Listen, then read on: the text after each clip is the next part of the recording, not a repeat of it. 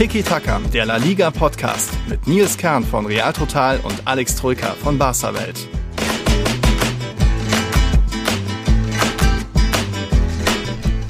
Hola a todos. Die 92. Saison in La Liga wird am Freitag angepfiffen. 92, das ist eine ziemlich starke Zahl. Wir haben auch so eine starke Zahl. Vier denn das ist schon die vierte Tiki-Taka-Saison, seit wir 2019 an den Start gegangen sind mit mittlerweile 144 Folgen. Ja. Ob es jetzt erstmals in der Tiki-Taka-Ära, der, ob der Meister da mal nicht aus Madrid kommen wird, vielleicht ja mal aus Barcelona, da ist ja einiges was passiert. Espanyol zum Beispiel hat einen guten Trainer und so weiter. Daran habe ich trotzdem meine Zweifel. Dafür ist heute unsere große La Liga-Vorschau da. Darüber diskutiere ich natürlich nicht nur heute, sondern auch in der ganzen Saison 22-23 mit Alex Troika. Moin. Moin. Wie du mich hier introduced, als wäre ich noch nie dabei gewesen. Ne? Mit Special-Gast Alex Troika übrigens. Äh, schöne Grüße an dich. Du bist mal wieder nicht zu Hause. Wir steigen ja eigentlich traditionell immer in unsere Podcasts damit ein, wo du dich rumtreibst, weil du so selten daheim bist. wo bist du ja. diesmal? Es ist immer in Deutschland. Ich bin heute Morgen noch aus Eisenach zurückgefahren zu meinen Eltern nach Hitzelrode. Wir waren für, oder ich war für eine Nacht mit in Eisenach. Das ist jetzt noch Stefanie und Louis geblieben mit ihrer Familie. Nach der Taufe am Samstag, die haben wir erfolgreich hinter uns gebracht. Und jetzt wieder hier, da ist ein Festival, dann aber auch nur irgendwie für ein, zwei Tage für mich. Mittwoch Supercup. Freitag dann jetzt Mixel heiratet da, da muss ich als Trauzeuger da, bla bla bla. Ich bin, ja, weiter viel on the way. Noch ist ja Sommer, noch darf man das, aber es geht wieder los. Also ich muss jetzt meine Kilometer langsam mal wieder runterschrauben. Ja, und langsam mal wieder äh, in die Heimat, wenn es dann nächste Woche, nächstes Wochenende losgeht. Mhm. Ähm, wir hatten ziemlich lange Sommerpause, auch eben weil du immer unterwegs bist, ständig woanders, hier Ostsee, da Spanien, da, keine mhm. Ahnung, mhm. Festival X, Festival Y, mhm. was auch immer. Sorry. Sorry. Ähm, immerhin eine Folge hatten wir im Sommer geschafft, nämlich zu dem, was der FC Barcelona da so treibt. Also Mega-Deals, Mega-Transfers, Shady-Deals, wie auch immer. Mhm. Das große Thema Barca-Transfersommer Kunde, Lewandowski, wie sie alle heißen, gibt es als Sonderfolge. Letzte Woche kam die raus. Mhm. Die meisten haben es von euch schon gehört, aber sei nur nochmal erwähnt. Wer also wissen will, was da bei Barca los ist, hört euch diese Folge an, weil wir werden zwar in der jetzigen Folge sehr, sehr viel besprechen. Natürlich auch den ein oder anderen Transfer, aber das Hauptaugenmerk liegt diesmal eben nicht auf Barca, ja. sondern auf allen 20 Liga äh, La Liga Clubs und eben dem einen oder anderen vielleicht spannenden, interessanten Transfer. Aber wer allgemein die ganzen Hintergründe zu dem wissen will, was Barca da treibt, die letzte Folge anhören. So. Ja, die kam ja auch ganz gut an. Es herrscht auf jeden Fall wieder Tiki-Taka-Euphorie. Viele freuen sich, dass es wieder losgeht. Uns hat auch der Patrick geschrieben, einer unserer Patreons vom Wegen, äh, nach dieser Barca-Spezialfolge. Ich muss mal ganz kurz wieder ein Lob aussprechen. Ich hatte echt ein bisschen Schiss vor der Barca-Folge, aber ihr habt die Situation größtenteils sehr schön von mehreren Seiten beleuchtet und so den Zuhörer die Möglichkeit gegeben, sich eine eigene Meinung zu bilden. Bravo. Ja, da könnte man mittlerweile fast schon wieder was Neues äh, aufnehmen, spezial mit De Jong hier und diesen irgendwie Scheinfirma gegründet gegründet und jetzt ai, laufen ai, auch die. Ratten durchs Camp Nou und so weiter. Die, was, die Ratten laufen durchs Camp Nou? Da gibt es ja jetzt so ein neues virales Video, hast du noch nicht Nee, das habe ich tatsächlich nicht gesehen. Mhm, ähm, Ratten im Camp Nou. Ja, ja. Thema de Jong werden wir heute nicht schaffen in der Folge, weil äh, es soll, na, es soll mhm. auch nicht um die shady, seltsamen Mega-Deals ja. des FC Barcelona in jeglicher Art und Weise gehen. Aber wer das De Jong-Thema nachlesen will, barcawelt.de. Ganz frischer Artikel. Da mhm. könnt ihr es ähm, euch immerhin ähm, ja, anlesen, worum es da geht. Wir wollen, wie gesagt, eher auf die neue Saison und wirklich mal sportlicher sprechen, denn das Sportliche ja. kam ein bisschen zu kurz, völlig normal. Sommer ist Transferzeit, klar, aber nichtsdestotrotz, wir wollen wirklich auch ein bisschen sportlich in die Saison blicken, auch sportlich natürlich darauf, was der FC Barcelona so treiben könnte. Stichwort mhm. Einleitung, neuer Meister, vielleicht aus Barcelona. Ich habe da schon hingehört. Ja, Diego bei, Martinez, ja. Ja, bei deiner leichten Spitze mal wieder, die ist mir schon aufgefallen. Ja, ja. Was ein Zufall. äh, ja, also die Euphorie für La Liga da ist da, die neue Saison auch eben für Tiki Taka. Wir hatten ja schon in unserem Barca-Spezial viele neue Patreons angekündigt, angemeldet. Da nochmal herzliches Hallo und auch nochmal Ola Todos. Jetzt kamen ein paar neue dabei. Rafael Gardos Garcia ist ein alter Real Total-Mitarbeiter. Er hat heimlich bei uns mitgehört. Jetzt hat er sich da auch angemeldet. Ich glaube, der hat aufs Tippspiel geschielt. Wie wahrscheinlich David Müller auch der ist Barca-Fan, sogar ein VIP jetzt. Don Niklas hat noch nicht geantwortet, woher, welchem Lager der entstammt. Dann gibt es den Martin aus Österreich, Madridista. Kiran Gersbeck ist auch ein Madridista aus Den Haag. Glaube, da ist er bestimmt nur kurzzeitig mal. Noah Frank, den habe ich mal ähm, vom Klassiko in Madrid getroffen, in der Bar vom Tonien, auch Madridista. Der hat uns noch geschrieben, ich verfolge euren Podcast schon von Anfang an, habe mich jetzt endlich dazu entschlossen, euch auch finanziell zu unterstützen für die tolle Arbeit, die ihr seit Jahren jetzt schon abliefert. Dafür wollte ich euch insbesondere danken auch beglückwünschen. Ihr seid wirklich zwei sehr sympathische Fußballfachmänner. Das ist mal wieder Ritterschlag, oder? Das geht runter wie Öl, ne? ähm, äh, du hast es schon angesprochen, auch von mir herzlich willkommen an alle Patrons. Schön, dass ihr uns supportet. Ziemlich geil, wie die Community wächst. Gefällt mhm. mir mega gut. Ich glaube, wir sind im Tippspiel roundabout 70 Leute mittlerweile. Richtig, richtig heftig. Gab einige Neuanmeldungen. Also mhm. wer dabei sein möchte beim Tiki-Taka Kick-Tipp Mitspiel, äh, Tippspiel, sorry. Mhm. Exklusiv für unsere Supporter, für unsere Patrons. Also, patreon.com slash Podcast. Link gibt es natürlich auf unseren Social Media Kanälen mhm. oder hier in den Beschreibungen des Podcasts. Ähm, darüber anmelden, dann bekommt ihr ähm, den Link zugesendet. Mhm. Könnt dann bei unserem Tippspiel mitmachen, mit eben roundabout 70 anderen euch messen. Und ich habe mir was ganz Besonderes ausgedacht. Es gibt natürlich wieder Bonusfragen. Unter anderem tippen wir natürlich, wer steigt ab, wer wird Meister, wo gibt es die erste Trainerentlassung. Das wird schon ziemlich knifflig. Oh, das ist cool. Das ist cool. Da tue ich mich sehr schwer, gebe ich ehrlich zu. Welcher Torwart ja. gewinnt die Trophäe Zamora? gab es ja letzte mhm. Saison schon den Tipp, wer erreicht die Champions League? Also wir tippen die Top 4 und wer landet auf Platz 5 und 6? Auch das als Bonusfrage getippt. Wer wird Torschützenkönig? Ich glaube, da könnten mhm. sich die beiden Lager, die, das Weiße und das Blau-Rote, schon trennen. Oh. Und Special-Bonusfrage aus der Feder des Alex T. Wie viele Tore schießt Eden Hazard in dieser Saison? Ja, ja. Ich muss sagen, die Bonusfrage gefällt mir ganz besonders gut. Da Mehr kann als man, fünf. Äh, da kann man auch tippen. Gibt natürlich pro Tipp dann mhm. fünf Punkte. Also, wir tippen nicht nur jeden Spieltag, sondern eben auch diese ziemlich amüsanten, mhm. interessanten Bonusfragen. Deswegen an alle, die ja. schon dabei sind im äh, Tippspiel, nicht vergessen, die Bonusfragen zu beantworten. Eine Woche habt ihr noch Zeit, ein bisschen zu knobeln. Vielleicht hilft euch ja diese Sonderfolge, um eben dann ja Champions League, Absteiger und ja. Fünfter und Sechster zu tippen die, die sich noch nicht angemeldet haben, aber das noch tun werden, da nur die Bitte, wenn ihr euch anmeldet, dann bitte möglichst mit dem gleichen Namen wie bei Patreon, damit wir euch auch immer zuordnen können. Ich sehe zum Beispiel, da ist der 26. April 1903 und ich weiß, das ist der Max, unser, äh, was ist das, Super League-Abonnent, äh, der, das ist das Gründungsdatum von Atletico, der hat, glaube ich, auch so einen Instagram-Kanal. Ich sehe auch noch, Aurelia ist dabei, ich glaube, das war letztes Jahr auch noch nicht der Fall. Also da möglichst die gleichen Namen, damit wir immer wissen, wer hier wer ist. Beim 87er war das letztes Jahr auch so ein bisschen, äh, wer ist das nochmal? Aber ist der Benjamin, der ist ja dann Zweiter geworden. Aber kriegt man alles hin. Genau, also möglicherweise mit dem gleichen äh, Kicktipp-Namen wie Patreon-Namen und optimalerweise, wenn ihr uns die Patreon-DM schickt, die Privatnachricht, dass ihr mit dabei sein wollt, damit ihr den Link bekommt, bitte die E-Mail-Adresse dazu schicken, denn die wird bei Patreon nicht direkt angezeigt. Das ist immer ein un, ja, äh, komplexes Drei Klicks weiter geht schon. Aber ja. ja, aber ja. Äh, wenn da 20, 20 Nachrichten auf einmal kommen und das war jetzt tatsächlich mhm. binnen einer Woche roundabout so der Fall, würde es natürlich helfen, direkt die E-Mail. Also nochmal der Hinweis. Kicktipp, es geht richtig ab. Es wird natürlich wieder am Ende Preise geben, so wie letztes Jahr. Auch da nochmal der mhm. Hinweis für diejenigen, die die letzte Folge noch nicht, also die Barca Spezialfolge nicht angehört haben. Ihr könnt euch auch die äh, YouTube-Folge anschauen, wo wir den Tipp die drei Tippspielsieger gekürt haben. Es gab Pokale, es gab ein exklusives Video auf unserem YouTube-Kanal.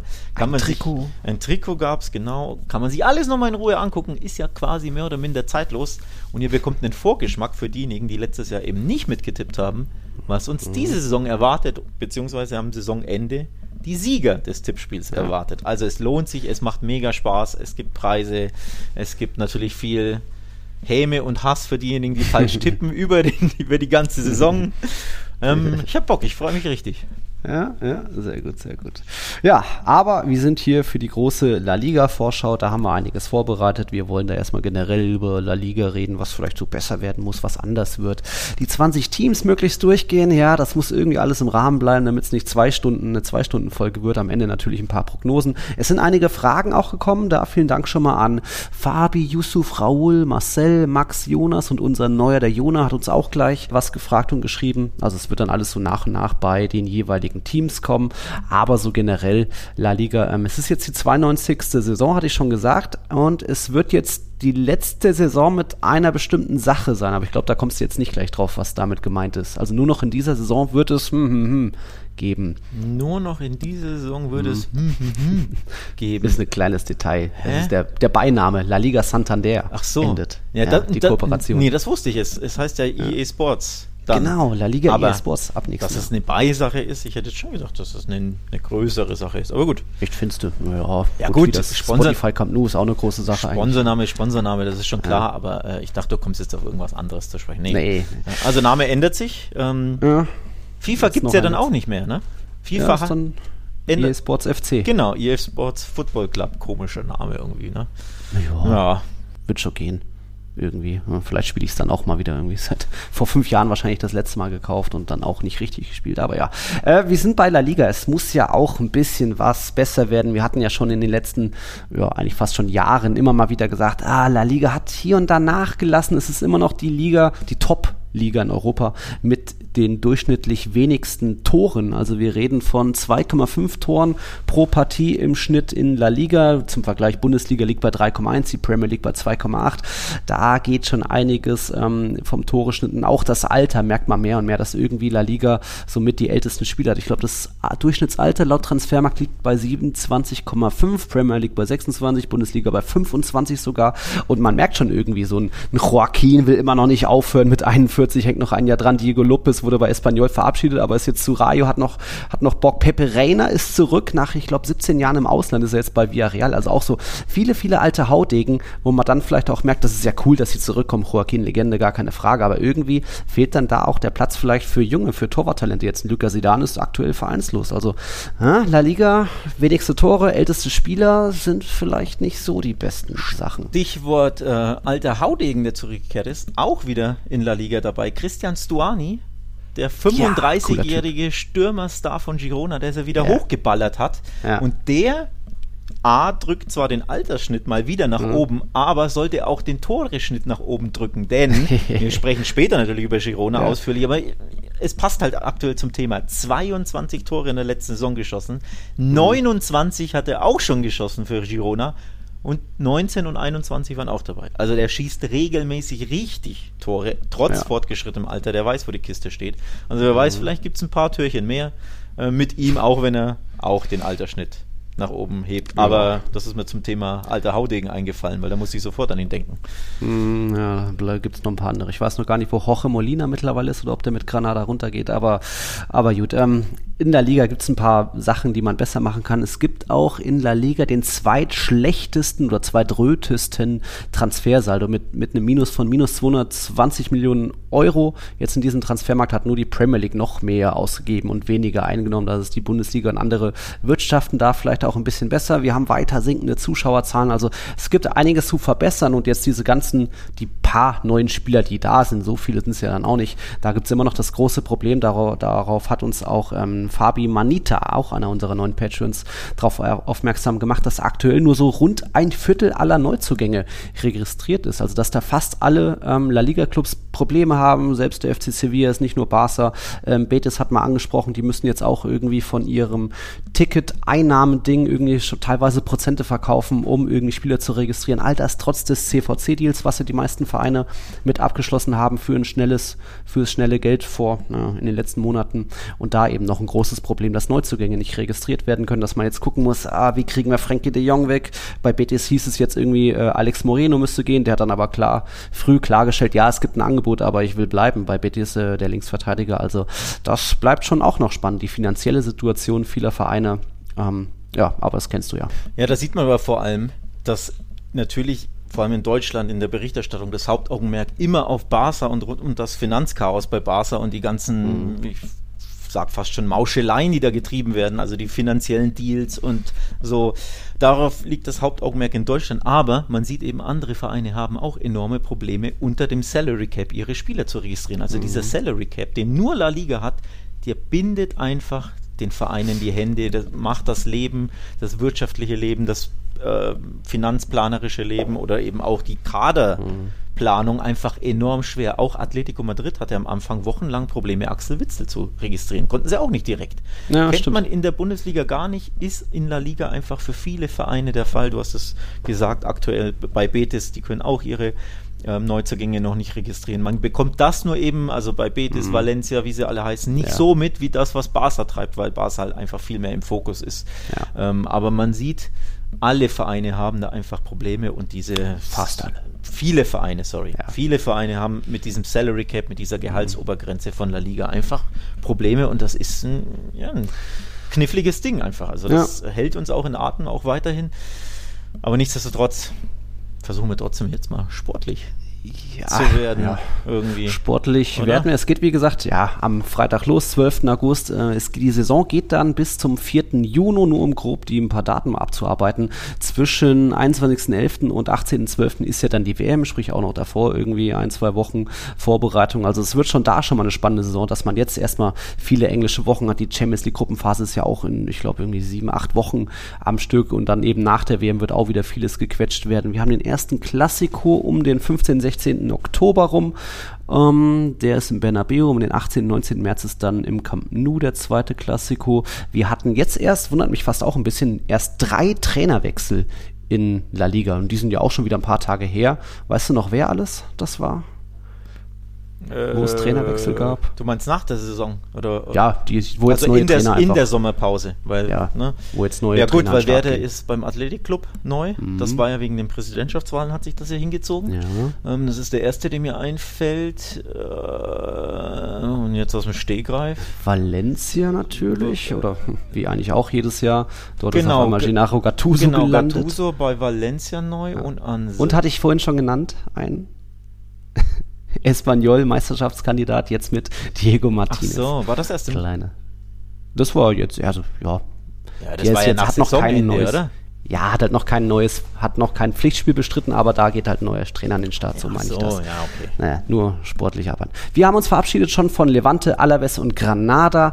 Dafür sind drei Clubs aufgestiegen, die irgendwie auch so einen Investoren-Background haben. Also Almeria war ja Zweitligameister, die gehören dem, wie heißt der, Scheich Al-Scheich oder so. Äh, der FC Girona ist da, die gehören zur City Group, also denen auch Manchester City gehört. Und Real Valladolid, da ist ein vergleichsweise vielleicht kleiner Investor. Äh, Das ist Ronaldo Nazario, der ehemalige Weltfußballer. Und ja, die drei sind aufgestiegen. Und was meinst du? Ähm, wie viele Chancen kann man denen zuschreiben, dass sie die Klasse halten? Jetzt von den letzten, äh, in der letzten Saison haben sich ja alle drei Aufsteiger, Rayo, Espanyol und Mallorca in der Klasse gehalten, wenn auch Mallorca erst am letzten Spieltag. Ähm, ich glaube, Almeria, die haben, waren jetzt mal fällig irgendwie auch immer oben mit mitgewischt in den letzten Jahren. Der Scheich Al-Scheich, Turki Al-Scheich ist ja seit 2019 dabei. Natürlich viele Trainer verschlissen, viele Spieler abgegeben und geholt. Aber sie waren jetzt auch ähm, die beste Defensive, ist vielleicht auch eher ein bisschen überraschend und haben mit das jüngste Team in La Liga. Also ich glaube, da kann man, kann man vielleicht was erwarten von Almeria. Trainer bei Al- Almeria ist übrigens Rubi, der damals bei Betis entlassen Betis, wurde, ja. war dann, glaube ich, neun Monate oder so ohne Job, Ja. ist dann in die zweite Liga, ja durchaus überraschend, weil bei Betis bei einem Europapokal-Aspiranten Mhm. eigentlich, aber das lief gar nicht gut, also sie waren ja damals nur so zwölfter Roundabout, also eine enttäuschende Saison, da wurde er entlassen, dann eben recht lange arbeitslos, ging in die zweite Liga und Aufstieg mit Almeria geschafft. Auf den Hot Seat Almeria, du hast es ja genannt, Ja. die haben ja teilweise alle vier Monate den Trainer entlassen, ähm, teilweise als sie Grupp, äh, Tabellenzweiter waren Ja, und das hat dem, stimmt. dem, dem äh, Besitzer nicht, nicht gepasst. Gut, die wurde ja unter anderem entlassen, Mhm. ne, wenn ich mich nicht täusche bei Genau. Almeria. So. Also bin ich ja auch gespannt, wie sehr Ruby da der tolle Arbeit geleistet hat. Aufstieg als Meister, klar, super Achievement, aber wie sehr er in Ruhe arbeiten darf, wenn sie, sagen wir mal, fünf Spiele am Stück Mhm. nicht gewinnen sollten oder lass mal vier Niederlagen hageln und darunter ein, Ja. sagen wir mal, 0-5 im Bernabeu oder so. Ob dann hier der Scheich die Ruhe behält, das ist einfach super schwer einzuschätzen. Äh, Ist halt immer so, ne? wenn, wenn ein Verein ein, nicht nur einem Investor, sondern wirklich auch einem launigen Scheich oder Oligarchen gehört, dann macht das das Ganze sehr schwer zu prognostizieren oder unpredictable, was der so für Launen hat. Und deswegen ist auch Almeria irgendwo unpredictable, um ehrlich zu sein. Ja, jedenfalls die Andalusier sind zurück, sind ja 2015 abgestiegen, haben jetzt auch schon ordentlich transferiert. Also nur fünf Teams haben ein noch größeres Minus. Jetzt Almeria hat erst 18 Millionen ausgegeben, nur in Anführungszeichen, aber noch nichts eingenommen. Da ist unter anderem so ein junger Brasilianer dabei, Kaiki, Innenverteidiger, aha, Milovanovic, ein junger serbischer Mittelstürmer. Also da, wie gesagt, eines der jüngsten Teams der Liga. Bin ich gespannt drauf, äh, eben weil sie auch eher, oder meine, meine, wie sage ich, meine Theorie ist immer ein Aufsteiger. Wenn du zwei Aufsteiger hast und einer ist der hat die beste Defensive der Vorsaison gehabt und der andere die beste Offensive, dann sage ich, es hält sich eher die beste Defensive. Also in dem Fall wäre das jetzt Almeria und die beste Offensive in der Segunda Division war letztes Jahr Valladolid. 71 Tore in 42 Spielen, das ist ja ein starker Wert, aber hat man ja auch letztes Jahr schon so gemerkt, selbst wenn du wie Levante eine, eigentlich eine geile Truppe hast, die gut spielen kann und vorne ein paar Namen hast, ähm, heißt das nicht, dass du, dass du ähm, ja die Spiele nicht trotzdem verlierst und gefühlt Valladolid ist für mich noch so ein bisschen ähm, hat vielleicht noch ein bisschen schwächere Aussichten. Die haben jetzt auch ein paar Spieler geholt von Granada, so Escudero, Moncho und so weiter. Asenjo, den Torhüter von Villarreal. Aber ich glaube, die müssen jetzt, da gibt es das Gerücht, dass sie vielleicht ihren Topstürmer verlieren. Das ist Sadik, der könnte vielleicht irgendwie Aller-Ersatz bei beim BVB kurzfristig werden. Ähm, ich glaube, für Valladolid könnte es da vielleicht wieder direkt eher wieder runtergehen, weil jetzt auch vielleicht Ronaldo nicht so einer ist, der nochmal extra mehr reinbuttert, wie vielleicht der Scheich oder wie vielleicht dann auch die City Group bei, bei Girona, oder? Ähm, also Halle-Ersatz bei BVB wird er nicht, denn die holen nee. Modest. Da hast du, bist du mal wieder nicht, uh. bist du mal wieder nicht informiert in deinem Auenland. Ja? Das ist, ist das Internet schlecht. ähm, Anthony Modest, auch schade. Ja, Anthony Modest geht zum BVB, ist fix. Ähm, so, Krass das okay. eine Thema, also schon mal abgehandelt. Das andere Thema finde ich übrigens spannend, kann man auch nochmal ganz kurz thematisieren. Almeria hat mehr als 17 Millionen Euro für Neuzugänge ausgegeben.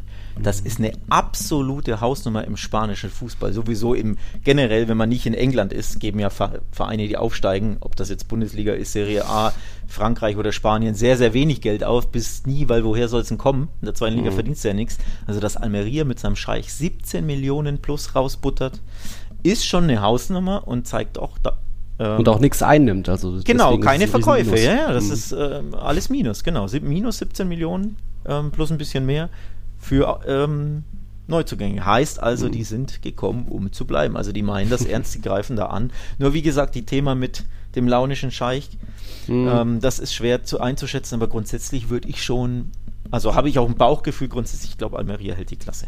So als reines Bauchgefühl. Kann das jetzt, du hast ja ein paar Gründe genannt. Äh, ich bin da auch bei dir. Also wenn der Meister da ähm, durch die Liga marschiert und dann meisten Tore schießt oder eine Top-Abwehr hat oder eben optimalerweise mhm. beides, spricht das ja schon dafür, ähm, dass da, ja, dass da sehr viel richtig gemacht wurde. Also 35 Tore nur kassiert, 68 geschossen, ähm, die meisten Siege, mhm. 24, das war schon, das war schon sehr, sehr gut.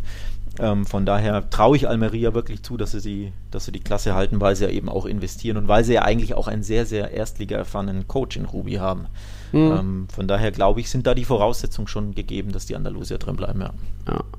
Bei Valladolid ist der Trainer Pacheta, der hatte mal mit Elche den Aufstieg geschafft, wurde dann entlassen und um, nur um dann in der, während der Saison bei Huesca angestellt zu werden, ist er mit denen auch abgestiegen. Also ich glaube, Valladolid, die haben auch so viele, irgendwie schon, schon zwei, laut Transfermarkt 22 neue Spieler, da sind ja immer viele Leihgaben, die hin und her sind dabei, aber da auch kaum ein Verein mehr. Also irgendwie der Verein muss sich vielleicht da auch erstmal finden, wohingegen beim FC Girona, du hattest schon gesagt, Sturani ist da bestimmt, bestimmt so einer der, also ganz offensichtlich einer der Helden, hat sie ja, glaube ich, auch im, in den Playoffs da ein paar Türchen gemacht. Jankel Herrera haben, sie geholt, finde ich spannend. Der hat jetzt, glaube ich, seine vierte Leihe von Manchester City. Miguel Gutierrez, der Linksverteidiger von Real Madrid, kennt auch der eine oder andere. Und Girona finde ich spannend, weil die wohl öfter auch mal im 3-5-2 spielen. Das ist jetzt auch noch nicht ein System, was standardmäßig oder sich wirklich durchgesetzt hat in La Liga und da eben der Trainer Michel ähm, ist, lässt da auch gerne mal ein bisschen offensiver angehen. Da bin ich gespannt und glaube, könnte ich mir auch vorstellen, dass Girona ähm, mal wieder überzeugen kann. Die waren ja auch in den letzten Jahren immer im Playoff-Finale dabei,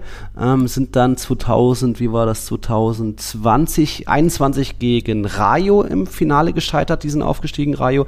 2020 sind sie gegen Elche im Finale gescheitert, die sind dann aufgestiegen und jetzt hat sich hat's Girona auch als Sechster in der Tabelle versucht und zum, zum dritten Jahr in Folge ist der Tabellensechste aufgestiegen. Also schade für Eber, die waren zwölf Punkte besser, aber Girona war mal wieder fällig, dass die jetzt aufsteigen und seit 2019 zurück sind in La Liga, die Katalanen. Willkommen mit dem kleinsten Stadion in der Liga, 13.500 Leute, damit ist nicht mehr Rayo das klein, äh, hat nicht mehr Rayo das kleinste Stadion. Zweite Saison in La Liga übrigens, die Katalanen wird also zwei katalanische Derbys geben für den FC Barcelona nächste Saison. Auch interessant. Mhm. Eigentlich grundsätzlich finde ich ein sehr sympathischer Verein, aber, großes Aber, mhm. sie gehören eben dieser City Group, diesem Geflecht ähm, an Vereinen, die ja mit Manchester City verbandelt sind, weil sie eben ähm, ja Jo. da eben ein bisschen Wettbewerbsverzerrung betreiben. Also unter anderem, ähm, ich glaube neuerdings äh, City Torque oder wie die heißen, in, in Uruguay gibt es dann einen Verein, es gibt uh. ähm, in Melbourne, glaube ich, ein, eine Franchise. Es gibt die äh, Girona ist eine Franchise, New York City, den New York City, City FC ist eine andere Franchise. Ja. Äh, irgendjemand habe ich jetzt, glaube ich, vergessen. Ich glaube, in Japan haben sie auch noch eine. So, und wovon profitiert dann natürlich so ein Verein wie Girona jetzt? Klar, du kannst ein bisschen Spieler untereinander austauschen. Also du hast Yangel Herrera genannt, der gehört Manchester City, wurde einfach zu Girona ausgeliehen. Ähm, mhm. Von New York City kam äh, ein Mittelstürmer namens Castellanos, ein Argentinier. Mhm. Schön, auch von der F Schwester-Franchise bekommen. Und Jan Couto, den kenne ich noch, 20-jähriger brasilianischer Außenverteidiger, ein richtig interessantes Talent. Gehört auch Manchester City, wurde jetzt auch an Girona ähm, ausgeliehen. Das weiß ich deswegen, weil den wollte Barca damals vor, ich glaube, zwei Jahren verpflichten. Hat sich für die Kohle von Man City mhm. äh, entschieden gehört Man City und wird jetzt einfach an Girona verliehen. Warum macht Man City das? Naja, klar, du kannst deinen Talenten, die du eigentlich gar nicht so wirklich brauchst, vor allem die aber nicht gut genug sind für Manchester City, die kannst du halt mhm. rumverleihen und die äh, bekommen Spielpraxis und das sind einfach Talente, die sich ein normaler Aufsteiger vielleicht so gar nicht leisten könnte, vor allem weil die halt einfach ganz andere Bezüge haben, weil sie der City Group gehören als wenn ja. sie bei den anderen kleinen Vereinen dieser Welt spielen würden. Also das ist alles nicht so koscher. Das hat mega mhm. Geschmäckle. Girona ein sympathischer Club, aber dass er der City Group gehört und dass die da ein bisschen Wettbewerbsverzerrung betreiben, weil sie Talente und interessante Spieler hin und her verschieben. Also ein bisschen wie das, was äh, RB Leipzig und RB Salzburg machen. Ne? Wie oft Leipzig ja, da immer wieder, wie immer wieder ähm, Spieler von, Le von Salzburg bekommt, das ist nicht sauber, das ist nicht, nicht schön und das hat Geschmäckle für mich, obwohl ich Girona mag und ich freue mich, dass sie dabei sind, weil rein sportlich haben sie es seit Jahren verdient, weil sie so knapp mhm. scheitern. Aber ja, dass sie der City Group gehört, hat Geschmäckle, to be honest. Ja. Soweit zu den drei Aufsteigern. Wieder die Prognosen sind, wer die Klasse hält, macht man dann zum Abschluss der Folge. Wir kommen jetzt mal zu alten La Liga Material. Vorjahresplatz 17 war der FC Cadiz. Die haben sich wie Mallorca ja am letzten Spieltag erst gerettet zum äh, Leidwesen vom FC Granada. Ja, der FC Cadiz hat in seinen zwei Jahren in der ersten Liga Real Madrid öfter mal geärgert und Barca immer geärgert, oder? Ihr habt nicht einmal, glaube ich, gegen die gewonnen. Ich habe, wir haben ja, ja letztes ja. Jahr eigentlich schon gesagt, eigentlich ist der Code doch entschlüsselt mit ihren 20 Prozent Ballbesitz. Gut, da hat jetzt ähm, nach dem Trainerwechsel hat sich das ein bisschen, sind es vielleicht jetzt 30 Prozent Ballbesitz im Schnitt. Also sie sind ein bisschen aktiver geworden, aber haben jetzt auch irgendwie Jens Jönsen ist weg, äh, Carlos Acapo ist weg. Äh, bin ich mal gespannt, ob sich da Cadiz halten kann. Sie, sie sind ja immer noch das mit heimschwächste Team gewesen, haben eins der ältesten Teams der Liga.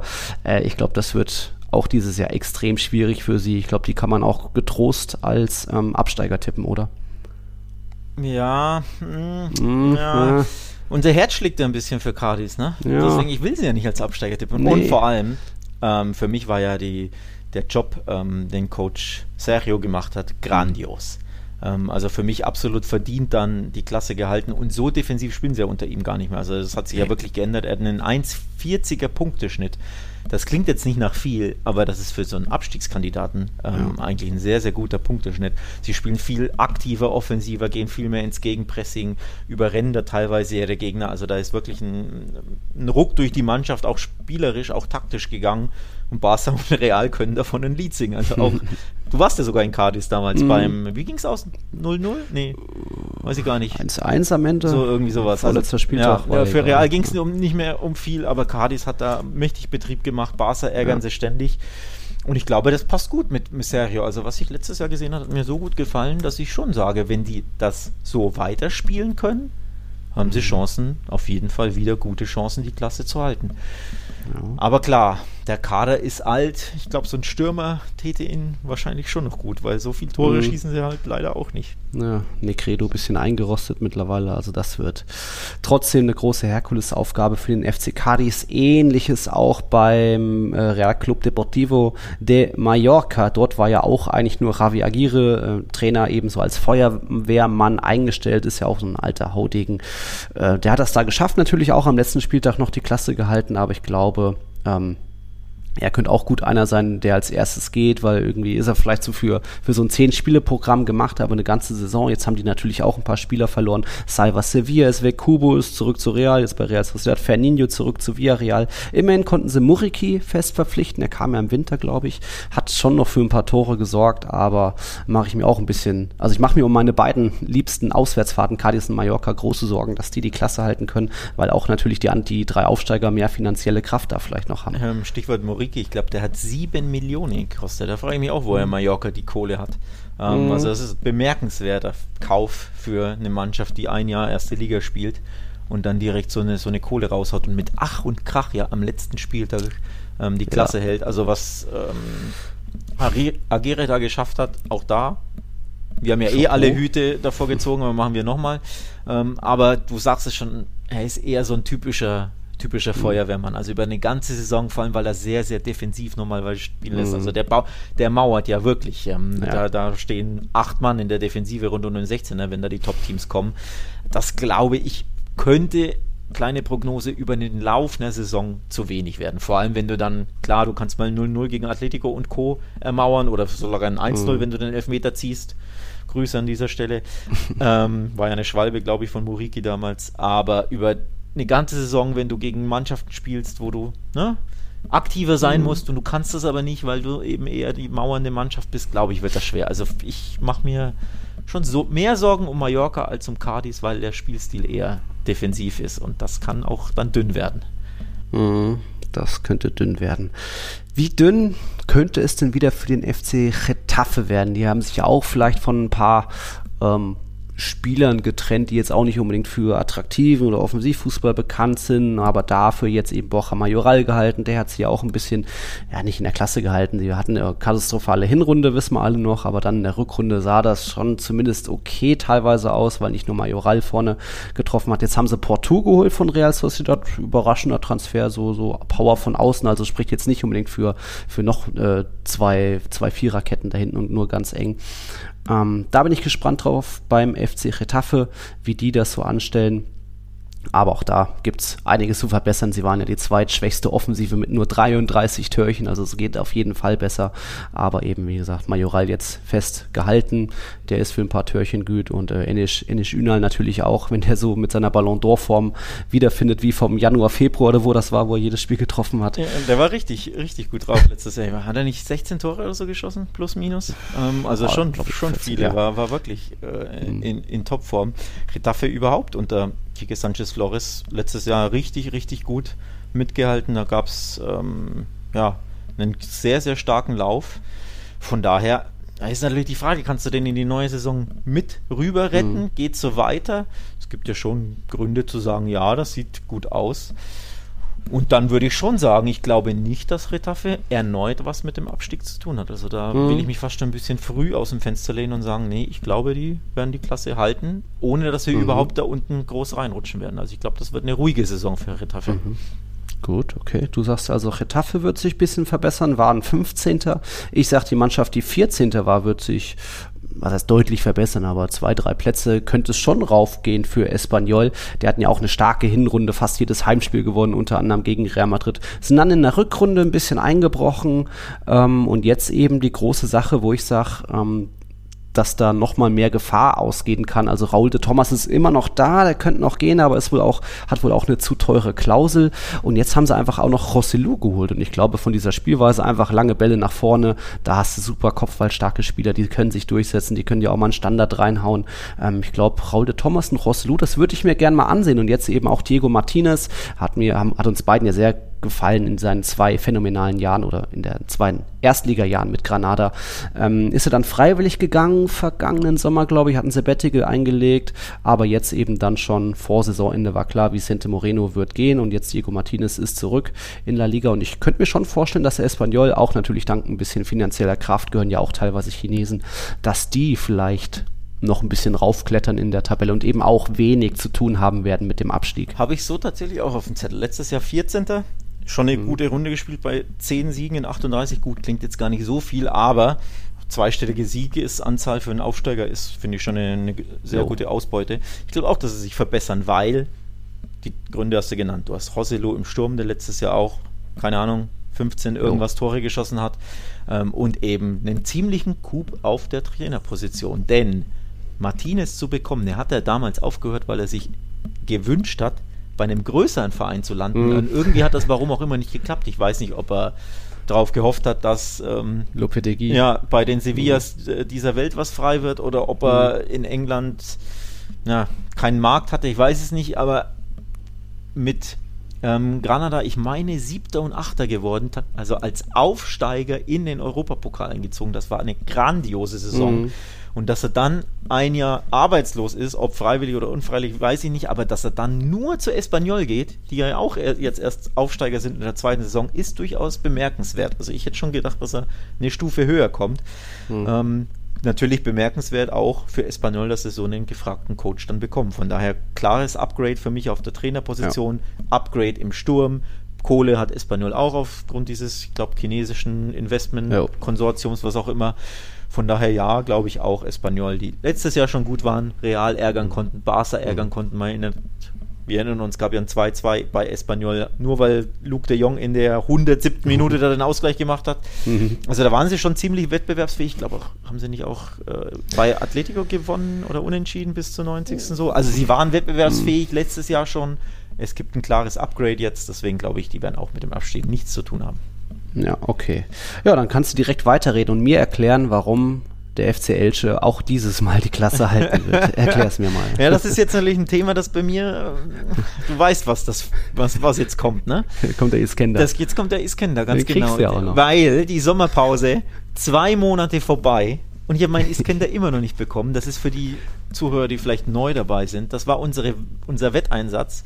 Der Nils meinte, warum auch immer, dass Elche auf jeden Fall absteigen wird letztes Jahr. Und ich habe gesagt, nein, werden sie nicht. Ich sehe da viel vielversprechendes. Und sie sind nicht abgestiegen und Nils hat einen Iskender verloren. Und seit zwei Monaten warte ich, dass dieser Wetteinsatz eingelöst wird. Aber Herr Kern verlässt ja umgehend die Stadt Nürnberg, damit er sich damit er ja nicht einen großen Bogen mache ich um Nürnberg, damit er ja nicht seinen Wetteinsatz zahlen muss. Ja, so. Und äh, ja, das ist das Thema Elche. Das heißt, immer wenn du einfach nur den Namen FC Elche in den Mund nimmst, komme ich nicht umhin, an meinen Iskender zu denken, auf den ich bis heute noch warte. Kommt noch. Kommt noch. Kommt noch. Ja. ja, ich wollte es machen, wenn die T-Shirts und Tassen endlich da sind, wir das alles zusammenpacken und dann am Abend uns gönnen. Ja, ja, bald. Also Elche, das zweitälteste Team der Liga, jetzt immerhin verstärkt von Roger Marti, also der kam jetzt aus Levante, ist für einige Tore gut, gar keine Frage, aber pff, Mach's mir schmackhaft. Warum bleiben die? Warum muss ich es denn schmackhaft machen? Muss ich, muss ich jetzt hier wieder, muss ich jetzt hier wieder. Ähm, ja, ihr, ihr lobt doch alle Elche und ich sehe nichts in Elche. Muss ich, muss ich wieder eine Lanze brechen für meinen FC Elche? Mhm. Ähm, also nochmal, ich fand das letztes Jahr nicht so schlecht. Grundsätzlich in Roger Mati von Levante gekommen, haben sie jetzt auch einen Stürmer, der auch ziemlich viel La Liga-Erfahrung hat. Sie haben mhm. Ezekiel äh, Ponce, glaube ich, fest verpflichtet von Spartak Moskau, sich das ein bisschen was kosten lassen. Und sie haben grundsätzlich einfach eine Mannschaft, die interessant ist. Also mit, mit Johann Morika als linken Verteidiger, der macht schön Dampf. Ähm, der gefällt mir immer wieder. Ich, ich finde das nicht so schlecht. Sie haben in Edgar Badia einen guten Torwart, ähm, mhm. der auch ziemlich gut ist. Vorne ähm, haben sie ein paar gefährliche ähm, gefährliche Offensivmänner. Lukas Boye beispielsweise im Sturm, von dem, ja. äh, dem finde ich auch nicht so verkehrt. Der ist ganz geil. Ähm, in Tete Morente haben sie einen, einen Linksaußen, der, der ein bisschen Dampf machen kann.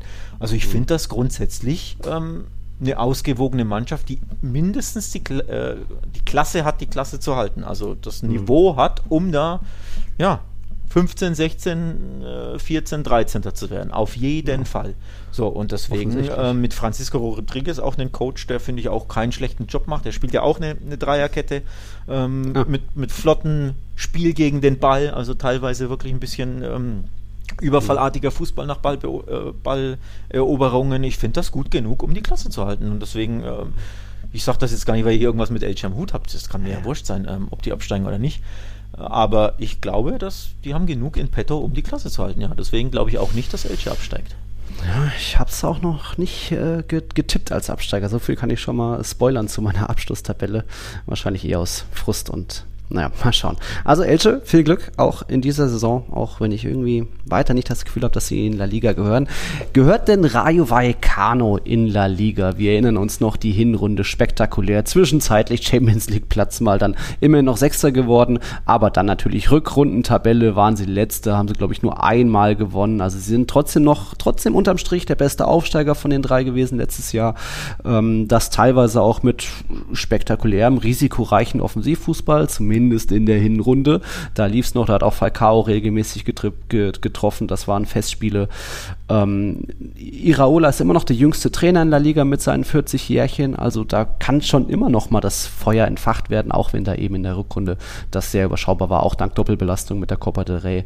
Ähm, ich glaube aber schon, dass zumindest auch da viel Chaos im Verein und so weiter, dass der Verein trotzdem noch ähm, ja, wieder überraschen kann und wieder für Furore sorgen kann. Ich weiß, Barca haben sie auch beide Spiele gewonnen letztes Jahr. Das wird jetzt nicht, kann man nicht tippen, dass das wiederholt wird, aber ich glaube, sie sind immer gut für irgendwen, da, dafür irgendwen zu ärgern. Dafür allemal, ähm, absolut, sie sind wirklich immer gut, jemanden zu ärgern, aber über die ganze Saison die hm. 19 anderen ärgern, glaube ich, das wird wesentlich schwerer als letztes Jahr. Wir erinnern uns ja, in der Hinrunde ähm, auf Platz 4 oder 5 die beendet, oder zumindest an Weihnachten waren ja. sie, glaube ich, Vierter und die offizielle Hinrunde war ja dann erst am irgendwas Anfang Januar ja. vorbei, ne? der, der Break an, äh, an Spieltagen und dann waren sie, glaube ich, Fünfter. Und danach haben sie bis in den April auf den nächsten Sieg warten müssen. Die waren einfach vier Monate ohne Sieg geblieben. Absolut krass. Ähm, und ich glaube, das war eher an der Leistungsstärke der Mannschaft, also die Rückrunde als die Hinrunde. Da sind sie einfach, mhm. ähm, ja, haben sie absolut überperformt. Natürlich trotzdem verdient, also nicht lauter glückliche Siege, sondern das war wirklich äh, toller, begeisternder Fußball. Aber die Wahrheit liegt halt meist in der Mitte und die Mitte bedeutet, sie waren am Ende Zwölfter, weil mhm. stürmische Hinrunde, katastrophale Rückrunde. und wenn du jetzt eben dann die Mitte davon ziehst, glaube ich, bekommst du eine sehr, sehr problematische Saison. Denn am Ende hatten sie ja nur vier Pünktchen Vorsprung vor dem Echt? Abstiegsplatz. Ja, ja. Sie waren Zwölfter mit 42 oh, Punkten. Tatsache. Und Granada, die ja super unglücklich abgestiegen sind, weil sie einen Elfmeter mhm. verballert haben im letzten Spiel, ähm, hatten 38 Punkte. Also du siehst schon, obwohl du auf einem Champions League Platz standest an Weihnachten, mhm. wärst du beinahe noch abgestiegen. Du hattest nur vier Punkte Vorsprung. So, also Regression to the Mean. Sie werden weniger stürmisch jetzt agieren. Natürlich werden sie, denke ich, nicht wieder vier Monate auf den Sieg warten. Aber mhm. ich glaube, es geht definitiv weiter runter in der Tabelle für Rayo. Also ich hatte getippt, Espanyol ein bisschen hoch, ne? 14. könnte besser werden. Retafe letztes Jahr 15. wird besser werden. Die beiden tippe mhm. ich nach oben. Irgendjemand muss natürlich auch ein bisschen nach unten in der Tabelle getippt werden. Und ich fürchte, Rayo wird es richtig schwer haben. Also prognostiziere ich Abstiegskampf für Rayo. Der muss nicht ja. gut ausgehen, um ehrlich zu sein. Ja. Ich glaube, das wird eine haarige Saison, die zweite für den kleinen Aufsteiger zumindest ein bisschen Hoffnung macht. Sie hatten ja auch auf der Torhüter-Position immer mal wieder Wackler, dann mal Lukas Sidan rein, der ist jetzt vereinslos. Dimitrewski auch nicht immer hundertprozentig gewesen. Und da haben sie sich jetzt eben Diego Lopez geholt. Da wieder das Thema, äh, alte Spieler bleiben irgendwie, der ist ja auch schon 40, dafür Luca aktuell vereinslos jetzt. Vielleicht kommt da jetzt ein bisschen Konstanz auf der Torhüter-Position, dass sie da äh, weniger gegen Tor gefährdet sind, keine Ahnung. Aber ja, es fällt mir schon schwer, da auch groß jetzt zu sagen, warum Rayo für mich äh, Klassenhalt sicher ist. Immerhin Lejeune haben sie geholt von Alaves dem anderen Absteiger. Ist ja auch so eine Abwehrkante. Mal gucken, bin ich gespannt. Wir gehen weiter zu Celta Vigo. Da erstmal die große Nachricht oder äh, was ja wahrscheinlich für, für Feierstimmung in Vigo sorgt. Wir werden wahrscheinlich jetzt schon die Weihnachtsbeleuchtung wieder, die berühmte, ausgebaut. Iago Aspas hat verlängert. Mit seinen 35 Jahren wird er jetzt noch bis 2025 spielen, Celta treu bleiben. Und das ist natürlich weiter die Lebensversicherung. Da ist jetzt auch schon einiges passiert. Transfermäßig Paciencia von Frankfurt kam. Dann haben sie einen einen jungen Schweden im Mittelfeld für 5 Millionen geholt. Mingesa von Barca sind auch ein paar gegangen. Äh, es ist immer noch diese, also Preis Mendes zu Real Sociedad, aha. Was wird aus Santimina? Den werden sie irgendwie nicht los oder der, der klagt sich irgendwie dadurch, dass er mit trainieren darf. Er hatte ja diesen Missbrauchs- oder sexuelle Belästigungsvorfall. Ähm, also da auch ein bisschen turbulent, viel schon passiert. Ganz ehrlich, der soll froh sein, dass er nicht im Knast ist. Ne? Hat ja eigentlich eine, eine vier, ähm, vier Jahre, ja. vier Jahre Karzell äh, mhm. Urteil bekommen. Also ich blick da ja eh nicht durch, warum dann darf, warum darf ja. der Fußball spielen, warum muss er nicht in den Knast? Keine Ahnung, in Berufung gegangen. Mhm. Habe ich jetzt nicht so am Schirm, aber äh, ja, unschönes Kapitel. Also der Verein will den natürlich auf jeden Fall loswerden. Ähm, ja. Der will natürlich nicht weg, hat einen super dotierten Vertrag. Tja, unschöne Sache. Auf jeden Fall hat man ihn ersetzt. Denn er hat letztes Jahr ja, äh, als er gespielt hat, nicht schlecht gespielt. Ich glaube, zweistellige Tore nee, geschossen, Santemina. Ne? So, war ja so der, der Mittelstürmer Nummer 1. Aspas mhm. kreist ja so drumherum, mhm. aber der, der Neuner war Santemina, hat da wichtige Tore geschossen. Und jetzt haben sie einen sehr, sehr interessanten Mann, nämlich Gonzalo Paciencia, als neuen Neuner. Mhm. Und dann nehme ich eins vorweg. Wir werden ja später, glaube ich, so über unsere Transfers sprechen, die wir mhm. so interessant finden in der Liga. Ähm, nehme ich vorweg, finde ich einen sehr interessanten Transfer für Celta und für La Liga Paciencia. Gefällt mir gut der Deal. Mhm. Ähm, so. Aber grundsätzlich, ich glaube, die Saison von Celta wird trotzdem wieder ein Auf und Ab, weil es ist Celta Vigo. Können nicht verteidigen, wollen nicht verteidigen. Nach vorne ist immer ein stürmisches 4-3 möglich. Mhm. Ähm, manchmal kriegen sie 0-5 auf die Mütze, dann gewinnen sie wieder 4-1 gegen, ja, weiß ich nicht, die Granadas dieser Welt oder mhm. so. Ähm, also da, Konstanz können sie einfach nicht. Ähm, unterm Strich, glaube ich, wird es ähnlich werden wie letzte Saison. Sie waren letztes Jahr Elfter. Ähm, 12 Siege, 16 Niederlagen, 43 zu 43 Tore. Ja. Ich könnte mir vorstellen, dass es wieder ähnlich wird in der mhm. Saison. Okay dann mal schauen, ja, Mittelfeld. Für Konstanz steht Celta nicht, dafür aber der Club Atletico Osasuna steht für Konstanz. Ich glaube, die waren die letzten Jahre immer Zehnter oder Elfter. Es geht nie wirklich, auch im Laufe der Saison nie wirklich deutlich nach oben, dass man mal vielleicht Hoffnung schütt nach oben, aber auch nie wirklich Angst haben muss, dass es plötzlich sehr nach Abstiegskampf riecht oder stinkt. Osasuna muss einfach nur weitermachen wie bisher. Sie haben ja mit äh, Arasate den zweitdienstältesten Trainer der Liga, also nur Diego Simeone ist noch länger im Amt. Arasate geht jetzt, glaube ich, in seine fünfte Saison mit Osasuna. Ähm, ist jetzt transfermäßig haben sie, glaube ich, noch nicht wenig, noch nicht viele abgegeben. Dafür kam jetzt Aitor Fernandes von Levante, auch ja eigentlich ein sehr ähm, paradenreicher Torhüter gewesen. Äh, Moy Gomez von Villarreal ist vielleicht auch erwähnenswert, nennenswert.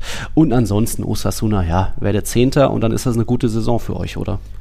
Ja, und ich glaube, die Chancen sind gut, dass es wieder, wieder so mhm. drauf hinausläuft. Also es gibt für mich wenig Gründe da, ähm, jetzt zu prognostizieren, dass sie irgendwie einbrechen oder so. Ähm, was sie aber dringend brauchen, sind mehr Tore. Und da sehe ich weiterhin Probleme. Also ich glaube, einen neuen Stürmer haben sie gar nicht geholt. Moy Gomez ist, ist links außen, also eher so linker Mittelfeldspieler. Ähm, ja. Ich glaube, das fehlt ihnen noch. Ich weiß nicht, ob sie da noch an irgendwas arbeiten, aber sie brauchen unbedingt Tore. 37 mickrige Türchen in 38 Spielen letztes Jahr geschossen. Das ist mhm. ein Wert eines Absteigers. Wieder Thema, in der Liga fallen sehr wenige Tore. Ne? Ähm, also Levante wäre ja so ein bisschen die, die Ausnahme mit ihren 51 Toren und trotzdem abgestiegen, weil sie nicht verteidigen konnten. Aber ansonsten, ne, Alaves hatte 30 Tore plus, Cadiz 5 weniger Tore als Spiele, Mallorca weniger Tore als Spiele, Retafe weniger Tore als Spiele. Äh, Rayo plus minus null, glaube ich, und Osasuna eben auch weniger Tore als Spiele. Mhm. Also eh schon bemerkenswert, dass du nur mit 37 Türchen dann in den Top 10 landest, also Zehnter wirst und 12 Spiele gewinnst von, von 38 oder anders ja. gesagt nur 15 verlierst aus 38. Also das ist für Osasuna eigentlich das Optimum. Mhm. Ja, wenn sie wieder dieses Optimum erreichen möchten, das ein oder andere Türchen täte ihnen ganz gut, glaube ich. Ja, täte ihn gut. Ja, dann kommen wir zu einem Verein, wo es ein bisschen mehr zu besprechen gibt. Ähm, das ist der FC Valencia. Auch da schon viel passiert. Ich weiß gar nicht, wo man da anfangen soll. Kamen auch ein paar Fragen von Noah Franken. Vielleicht fangen wir damit gleich an. Da ist eben Trainerwechsel passiert. Äh, Bordalas musste dann gehen, obwohl er Pokalfinale erreicht hat. Turbulente Saison mit Lim zerstritten. Und Lim hatte eben dann schon länger mit Gennaro Gattuso verhandelt. Der wurde dann nach einer Woche oder so verkündet. Also da, was halten wir denn von dem Gennaro Gattuso jetzt? Überlebt er die Saison? äh, weil er jetzt eben so lange auch verhandelt hat mit Lim, ich glaube, da ist fast vielleicht eine Freundschaft sogar entstanden, muss glaube ich schon sehr viel passieren, dass der die Saison nicht überlebt, aber ja, es ist trotzdem immer noch Peter Lim, es, also es, Wahnsinn. Es ist Peter Lim und es ist vor allem äh, der FC Valencia und die kannst du ja wirklich nicht prognostizieren, also das ist nach wie vor der Chaos-Club Nummer 1 mhm. ähm, im spanischen Fußball. Und das ist einfach so schwer zu prognostizieren. Letztes Jahr waren sie ja immerhin der Neunter, also Borderlass hat sie ja, ja absolut kon noch so hm. konsolidiert. Ähm, Pokalfinale war ja auch super, super knapp. Im Elfmeterschießen ja nur verloren. Also eigentlich gab es ja hm. sportlich keinerlei Gründe, da Borderlass zu entlassen. Ich weiß nicht, was man ja. da erwartet, nachdem sie ja immer im Sommer all ihre Assets ver verschenken. Ja. Nicht mal, Jüngstes Team der Liga. Nicht mal verkaufen, sondern wirklich verschenken und der ja mit ja. einem absoluten Rumpfkader teilweise spielen musste. Also ich finde, äh, viel mehr ging da gar nicht. Trotzdem wirst du dann entlassen jetzt in Gattuso einen recht unbequemen Charakter geholt. Also ich weiß nicht, ob der so zufrieden sein wird, wenn er plötzlich merkt, all meine Spieler äh, werden mir unter der Nase wegverkauft, obwohl ich es gar nicht will und ich muss mit irgendwelchen äh, 20-Jährigen aus der zweiten Mannschaft agieren, mhm. etc. etc. Das wird schwierig. Äh, grundsätzlich als Trainer hat er natürlich bei Napoli, glaube ich, ziemlich gute Arbeit geleistet. War immer so zwischen Platz 4 und 6 in den letzten mhm. Saisons. Oder ich weiß nicht, wie lange er bei Napoli war, aber ähm, um Champions League mitgespielt, beziehungsweise sogar in die Champions League eingezogen, also da einen guten Job gemacht. Von daher würde ich schon sagen, grundsätzlich kann das ein interessanter Trainertransfer sein. Mhm. Aber charaktermäßig ist der eh ein bisschen brodel, brodelnder Vulkan und Peter Lim ist ja, ja absolut ein speiender Vulkan. und deswegen ist das, äh, boah, ist das schwer zu prognostizieren, was für Valencia glaub, passieren wird. Gattuso hatte, glaube ich, letztes Jahr auch schon in Florenz irgendwie angefangen und aber nach den ersten Trainingseinheiten hat man sich da wieder getrennt. Also da treffen dann bestimmt auch zwei Egos auseinander. Und wie du schon sagst, wenn da jetzt noch äh, mehr Spieler gehen, weil Guedes steht wohl vorm Verkauf, Maxi Gomez will wohl auch weg. Wer soll denn da noch ja. die Tore machen? Ja. Also Brian Hill und, das, und Ilaik Moriba, dass man die nicht halten kann, die waren ja nur ausgeliehen. Klar, aber puh, ja, also Guadesh hat übrigens ähm, Gattuso selbst bestätigt, dass der Verein ihn verkaufen wird an die Wolves. An wen sonst? Ne? Die Wolverhampton, Wolver, äh, Wolverhampton Portugiesen. Genau, die holen sich alle Portugiesen, die es so gibt und vor allem, was sie da wieder, also auch wieder angeblich 30 Millionen. Ähm, also ein sehr richtig gutes Geld für Valencia. Da muss, mhm. Den musste fast verkaufen. Die sind ja auch finanziell komplett ähm, im mhm. Hintern. Mhm. Von daher kommt da ein bisschen Transfergeld rein, aber ich fürchte, das wird Peter Lim nicht in die Mannschaft wieder reinvestieren, sondern wie man es weiß, wird es eher woanders hin investieren oder abschöpfen. Ja. Ähm, und natürlich trotzdem sportlich eine Schwächung für Valencia. Denn Gedesch ist auch sehr ja. launisch, aber der hatte immer Golassos drin. Also Talent war immer da. Jetzt gegen Dortmund erst, ne? Testspiel. Genau, hat auch wieder ein Golasso geschossen. Richtig, oder sogar ein Doppelpack. Also richtig, richtig oh. toll. Also ja, das wird eine Schwächung und wie sich die Mannschaft entwickelt, boah, muss man abwarten. Mhm. Deswegen Valencia ist so schwer zu prognostizieren. Also die können ja. auch wieder zwischen 9 und 16 kann da alles passieren, ne? Tabellarisch. Also fragt nur auch, haltet ihr es für realistisch, dass Valencia um den Abstieg spielen wird? Oh.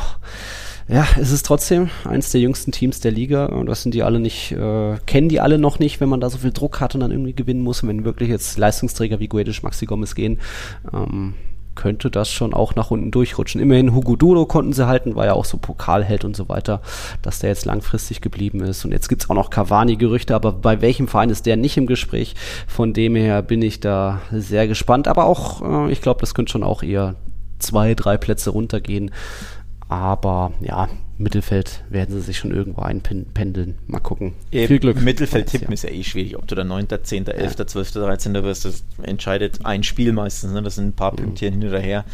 Ähm, ja, ist schwer zu tippen. Grundsätzlich, der Kader ist ja schon gut genug, auch wenn du jetzt Gedisch abgibst. Samu Castellejo kennt man ja noch aus La Liga, war bei Villarreal, ging dann zu Milan, kam jetzt von Milan zurück. Also das mhm. ist immerhin eine Verstärkung.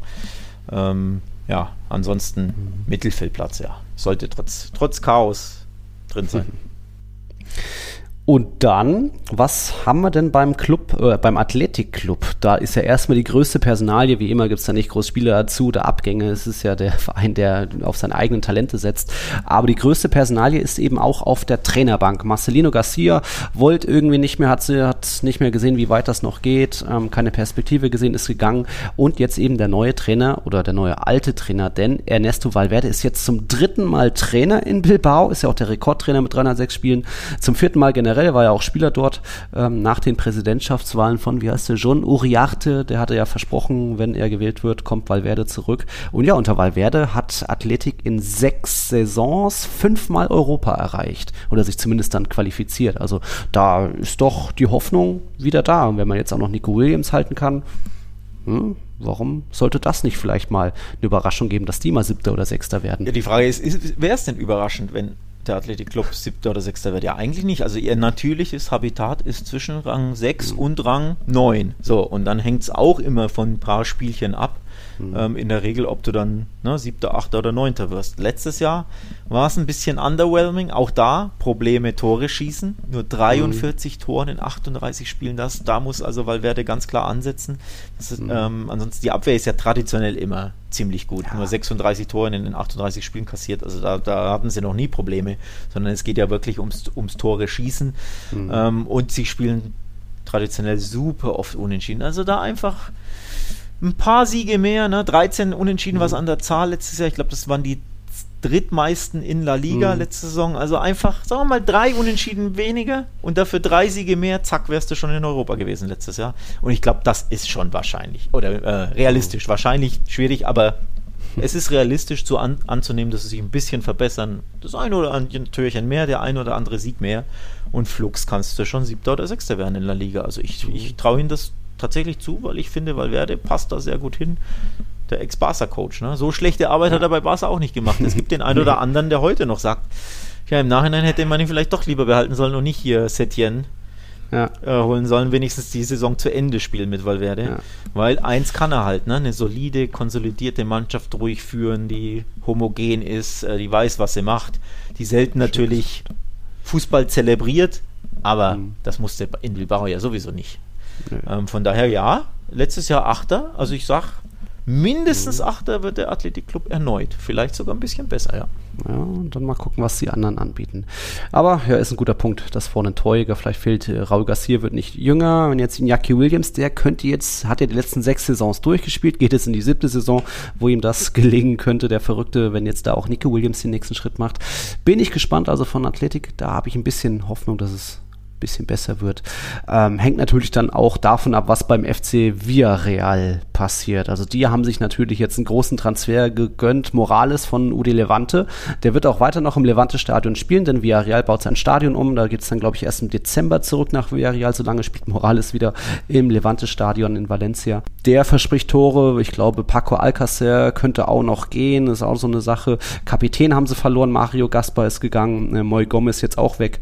Hat man schon gesagt zu Osasuna. Osasuna. Also da weiß ich nicht, wo da die Reise hingeht, ob da Emery wieder, wieder den Fokus hat auf Europa irgendwie oder zumindest jetzt Conference League irgendwie da was reißen und sich nicht über die Liga für, für weiteres qualifizieren. Das ist bei mir immer so ein bisschen die Sache, dass ich glaube, Emery ist die Liga gar nicht immer so äh, im Fokus. Ja, unterm Strich waren sie letztes Jahr eine, äh, äh in der Liga enttäuschend, ohne Wenn und Aber. Das war mhm toll, was sie in Europa gemacht haben. Die Bayern rausgeworfen, das waren zwei absolute Highlight-Spiele. Ähm, super La Liga vertreten, da overachieved. Aber in La Liga, im Day-to-Day, -Day war das extrem, extrem enttäuschend. Elf Niederlagen, elf Remis, nur 16 Siege und nur Siebter geworden eben. Also nicht mal Mindestziel mhm. Europa League, also Sechster ähm, geworden. Im Pokal ja auch sehr früh sich blamiert. Ich weiß gar nicht, gegen welchen unterklassigen mhm. Club mhm. ausgeschieden das war ja, Underachievement. Das war ähm, enttäuschend, um ehrlich zu sein, was Villarreal gemacht hat. Und ein bisschen enttäuschend finde ich bisher den Transfermarkt Villarreals, denn kein wirklicher Name. Ähm, ja, außer sein. ja, aber der ist 32. Und äh, ganz ehrlich. Ach, wieder das Thema mit den Alten. Genau, ja. wieder das Thema mit den Alten. Und ganz ehrlich, ich sehe ihn nicht als Stammspieler in der Mannschaft. Ich sehe seh ihn eher als Superjoker. Ähm, Stamm sehe ich ihn nicht. Der, also wir reden jetzt von demjenigen, der in den Top-Teams, äh, in den Top-Spielen, sorry, von Anfang an spielt. Das sehe ich nicht. Ich sehe da Dan Juma, da ist Moreno natürlich mhm. vorne gesetzt. Ja. Du hast äh, Chukwueze auf rechts, oder? Der, der ist ja, glaube ich, noch ja, da. rechts. Ähm, mhm. ich, ich sehe da andere Spieler, mhm. die ihm vorgezogen werden, um ehrlich zu sein. Hast du eigentlich ähm, recht, ja. Von daher, Bulay Dia, Dia habe ich vergessen, der gefällt mir auch sehr, sehr gut, ist ja auch noch super jung.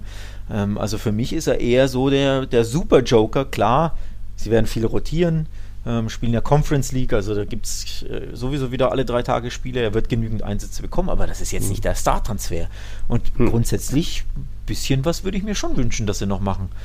Also ich finde das dünn auf dem Transfermarkt Mhm. bisher. Da muss noch was getan werden, finde ich. Ich meine, ist ja auch noch Zeit, sind ja noch drei Wochen und Jo.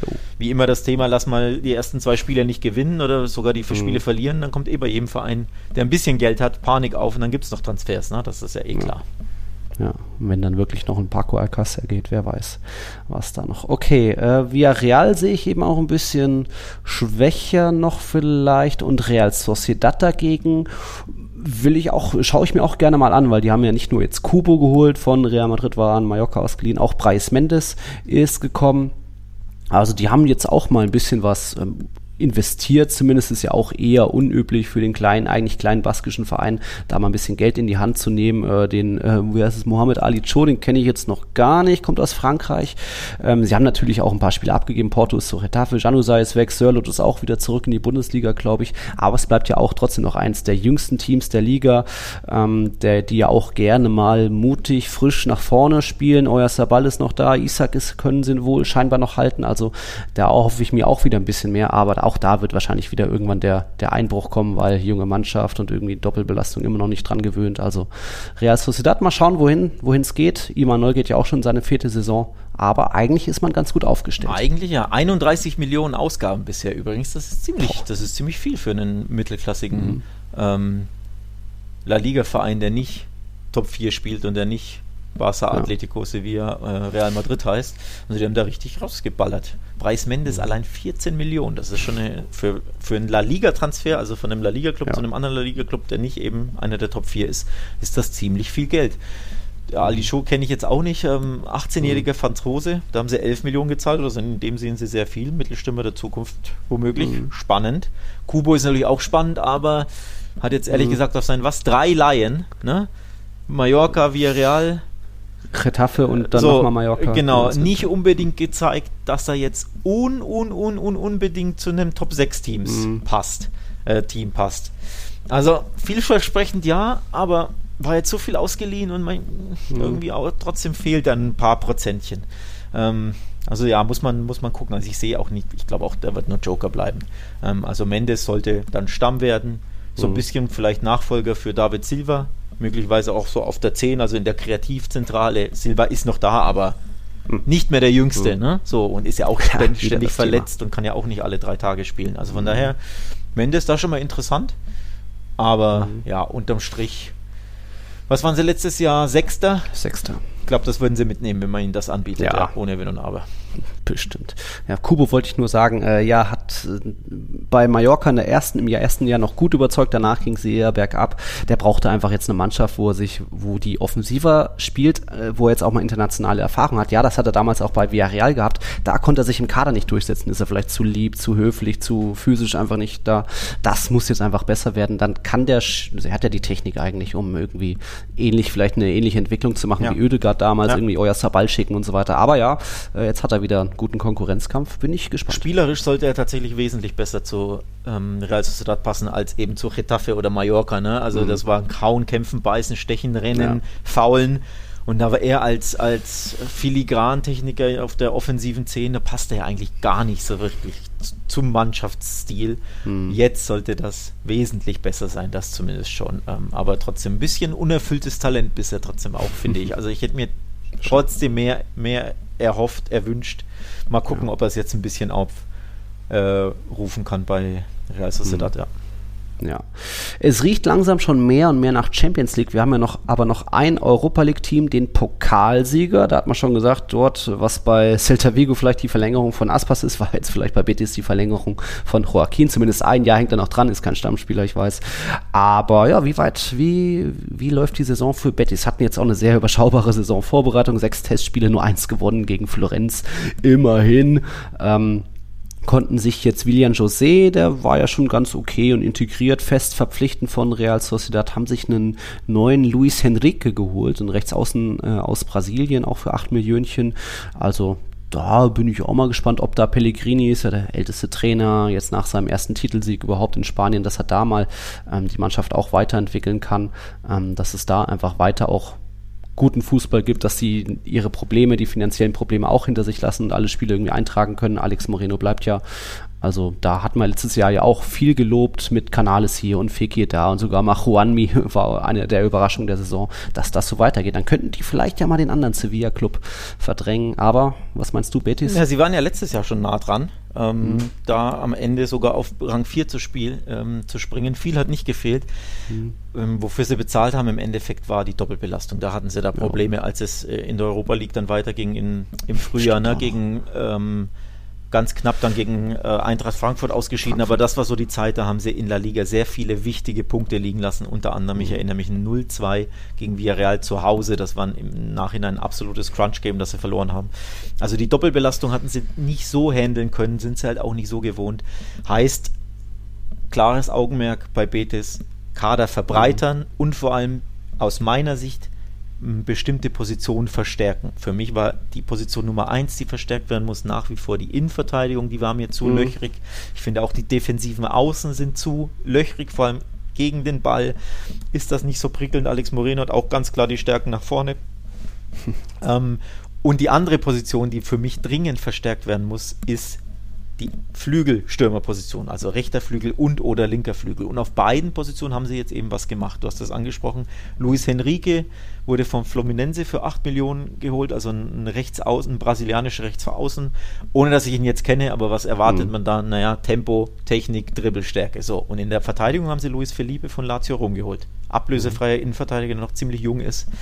Also da meiner Meinung nach die richtigen Schlüsse gezogen aus ihren Schwachstellen. Also offensiver Flügel, defensive Zentrale da, mehr Breite und auch mehr, mehr Stärke in der Spitze. Ähm, Finde ich schon mal interessant. Ähm, ja. Bin gespannt, ob sie mehr machen, aber ich glaube, die das kann schon Sinn machen. Ob die Spieler jetzt einschlagen, klar, das muss man abwarten, vor allem wenn jemand aus ja. Brasilien kommt. Aber mhm. zumindest erkannt zu haben, hey, wir brauchen wirklich vor allem auf rechts dann einen Flügelspieler, Flügelstürmer fast schon. Ähm, mhm. Das kann schon gut gehen. Ja, und ich könnte mir eben vorstellen, dass es vielleicht auch mal am FC Sevilla vorbeigeht. Denn beim FC Sevilla ist ja bisher, muss man es eher als Ausverkauf bezeichnen, was da passiert. Oder äh, sie sind so einer der wenigen Vereine, die ein richtiges Plus erwirtschaften konnten. Bisher 75 Millionen plus. Klar, äh, Diego Carlos ist weg und Jules Koundé ist weg. Damit ist die beste Innenverteidigung eigentlich in La Liga gegangen. Zumindest gab es ja letzte Saison nur, was waren es, 31 Gegentörchen oder so. Also das war eine da defensiv eine gute Saison, aber auch da wieder dieses typische Sevilla. Lieber erstmal die, die Null halten, das Unentschieden halten, 16 Stück, keiner hatte mehr, ähm, wo, wo man auch gemerkt hat, so bei Lopetegui, der ist so ein bisschen das Feuer vielleicht weg, dass er sich zu wenig zutraut, dass die Mannschaft eigentlich einen guten großen Kader hat mit vielen auch vorne, die, die auf verschiedenen Positionen spielen können, aber irgendwie hat er die Jungs nicht immer von der Leine gelassen und jetzt eben zumindest musste Monchi ein paar Spieler gehen lassen, hat er glaube ich sowas gesagt von wegen, wir haben letztes Jahr oder im Sommer 21 wenige verkauft. Jetzt musste man mal wieder ein bisschen für, für Kohle einnehmen. Kunde und Carlos eben weg. Und ja, das ist so ein bisschen bestimmt jetzt das, ähm, ja, könnte Sevilla das Genick brechen. Da haben auch viele gefragt. Yusuf, Raoul und Noah haben so uns gefragt, wie, wie wir so die Top, die Chancen auf die, auf eine Champions League Platzierung sehen. Speziell jetzt auch durch die verloren gegangenen Innenverteidiger. Äh, Sehe ich jetzt nicht sicher. Was meinst du? Ich glaube auch, dass sie Probleme haben ähm, werden. Mehr als letzte Saison. Wobei letzte Saison zwischendurch waren sie Titelanwärter Nummer 1b mit Real hinter Real. Hat sich mhm. natürlich dann nicht gehalten. Naja, so um was ja, war's, nominell. Dezember, Januar rum ja. waren sie erster Verfolger. ähm, und haben zwischenzeitlich ja auch ganz guten Fußball unter anderem im Bernabeu ja schon gespielt. Ne? Die erste mhm. Halbzeit, da waren sie in Führung, da haben sie richtig toll gespielt, aber konnten es nicht halten. Und du hast ja schon gesagt, in der Rückrunde war das sehr, sehr dünn. Ähm, wie unfassbar viele Remis es da gab, auswärts bei, bei den ganzen Absteigern, wo sie gefühlt drei Torschüsse im Spiel hatten und immer irgendwie auf 0-0 spielten und nie den zweiten, dritten oder vierten Gang fanden. Das mhm. war schon viel zu wenig. Immerhin konnten sie sich auf ihre Abwehr verlassen, wie von dir angesprochen. 30 Saisontore nur kassiert. Beste Abwehr der Liga. Real hatte 31. Mhm. Und jetzt verlieren sie eben ihre zwei, beide, beide äh, Innenverteidiger. Also allein logisch gedacht, wird die Abwehr nicht besser werden können. So, nach vorne hast du was eben ein bisschen dünn, also zu oft, ja, 53 Tore ist jetzt so schlecht nicht, aber so gut eben auch nicht, wenn du Champions League Aspirant und zwischenzeitlich Tabellenzweiter warst. Ja. Viel mehr Tore sehe ich bisher nicht, weil im Sturm wurde nichts gemacht. So. Und die Abwehr ist aber weg. Also da spricht schon viel Mhm. dafür, dass es wesentlich schwieriger wird. Und ich glaube, es wird auch für Lopetegui wesentlich schwieriger, weil zwischenzeitlich so die Affición von Sevilla, also die Mhm. Fanbasis, die war da nicht so happy über seinen konservativen Fußball, der oft, vor allem auswärts, zu konservativ war. Man vergisst ja zum Beispiel gerne, dass in der Champions League in einer eigentlich sehr leichten oder machbaren Gruppe mit Wolfsburg, Lille und Salzburg ausgeschieden ist. Ja, die wollten das Finale da haben. Ja, ja, also nur Dritter werden. Also da haben sie schon, schon wirklich enttäuscht. Und jetzt, wie gesagt, du verlierst die Top-Abwehr. Im Sturm kannst du auch, hast du auch noch nichts geholt. Puh, das wird.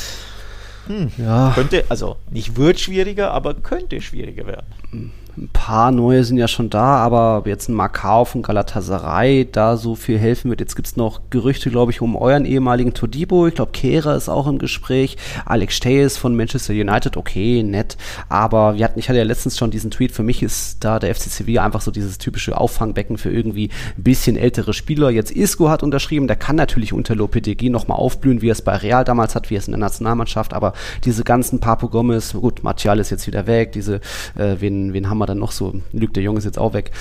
Äh, so, mir fehlt da schon auch noch irgendwie was und ähm, ja, da eben, weil Raul gefragt hat, warum ist Sevilla da eher zurückhaltend mit Neuzugängen, weil es da auch ein bisschen um die Finanzen geht, weil die eben auch erstmal sagen, erstmal verkaufen, vielleicht findet man auch ein Schnäppchen, aber jetzt in diesem Sommer, Sommer ist da eher verkaufen ähm, im Vordergrund. Könnte noch wer kommen, gar keine Frage. Ja, äh, Monchi hat ihr Geschäftsmodell erklärt in einem riesigen Interview auf der Website des FC Sevilla. Das habe ich mir durchgelesen. Ähm, da hat er ganz klar erklärt, naja, wir, unser Erfolg basiert auf Verkäufen. Also günstig, billig einkaufen und teuer wieder verkaufen. Wenn die Spieler nach zwei, drei, vier Jahren ähm, einen, einen Markt haben. Deswegen hat er auch Jules Condé für 50, 55 plus Millionen an den FC Barcelona verkauft. Dreimal hatten verschiedene Vereine, unter anderem Chelsea, schon angefragt. Dreimal wollte Kunde auch selbst weg, weil das für ihn Mhm. auch ein riesiger Karriereschritt ist. Und dreimal musste er bleiben, hat Monchi selbst gesagt. Wir konnten ihm, oder zweimal musste er bleiben, wir konnten ihm beim dritten Mal seinen Wunsch nicht erneut verwehren. Vor allem, weil wir auch auf das Geld angewiesen sind. 50 Millionen für Sevilla ist enorm viel Geld. Ihr komplettes Geschäftsmodell von Monchi so erklärt, basiert eben auf diesen Verkäufen, die sie seit Jahren ja schon machen. Also wirklich seit vielen, vielen Jahren. Ne? Rakitic ging zu Barca, Dani Alves ging zu Barca, Sergio Ramos ging damals zu Real. Ähm, unzählige weitere Spieler wurden ja immer wieder ähm, bei Sevilla groß gemacht und gingen dann weiter und äh, Sevilla und Monchi haben so Geld eingenommen und immer wieder in andere Spieler investiert, die woanders vielleicht nicht immer super zurechtkamen oder die nicht so auf dem Scouting-Feed der anderen Vereine waren. Also oftmals scouten sie ja gern in Frankreich.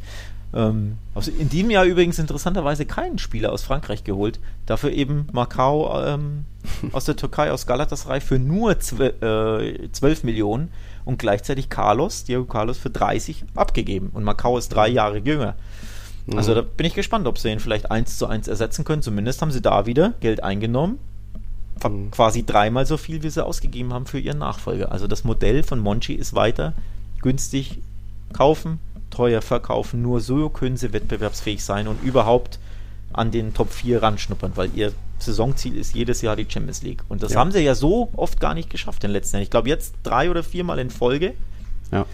Und auf dieses Geld sind sie einfach super angewiesen, aber ohne Verkäufe könnten sie das nicht machen, hat Monchi selbst erklärt. Also deswegen Ausverkauf bitter, aber so ist nun mal das Geschäftsmodell des FC Sevilla.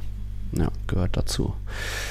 Atletico, der Vorjahresmeister, hat uns ja vergangene Saison oft enttäuscht und wir haben schon so gedacht, ist jetzt irgendwie Simeone hier am Ende, dass jetzt Suarez nicht nochmal die maximale Motivation haben kann. Okay, ist halt so, er ist eben auch ein bisschen alt, ist jetzt eh auch weg, wie andere gegangen, Vrijalko, Herrera, von denen konnte man sich lösen, was vielleicht auch nötig war. Dafür sind ein paar alte zurück, jetzt Saul, Morata sind jetzt die, die neuen, die ähm, die Mannschaft, der Mannschaft helfen können. Alex Witzel fand ich eigentlich früher mal ganz geil, aber habe ich wohl die letzten ein, zwei Jahre beim BVB verpasst, dass der vielleicht auch nicht mehr so Hast du ihn gerade Alex Witzel genannt? Äh, Axel. Axel Witzel. Ich, ich sehe, ich habe nur Alex im Kopf. Ja, ja.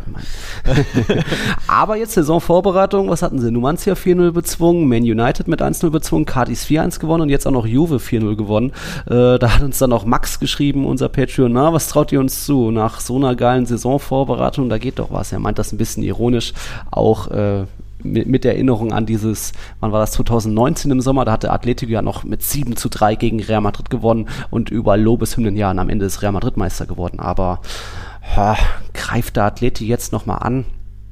Ich weiß nicht, ob da jetzt Morata und Saul nochmal die, die neuen Hoffnungsträger sind, nachdem sie schon mal gebeten wurden zu gehen. Und vielleicht hat jetzt auch Morata einfach nur nochmal getroffen, um zu zeigen, hey, bitte kauf mich jemand. Ich habe noch, hab noch ein paar andere Jugendliebe, Jugendlieben im, in petto. Äh. Ich kann es noch auf jeden Fall.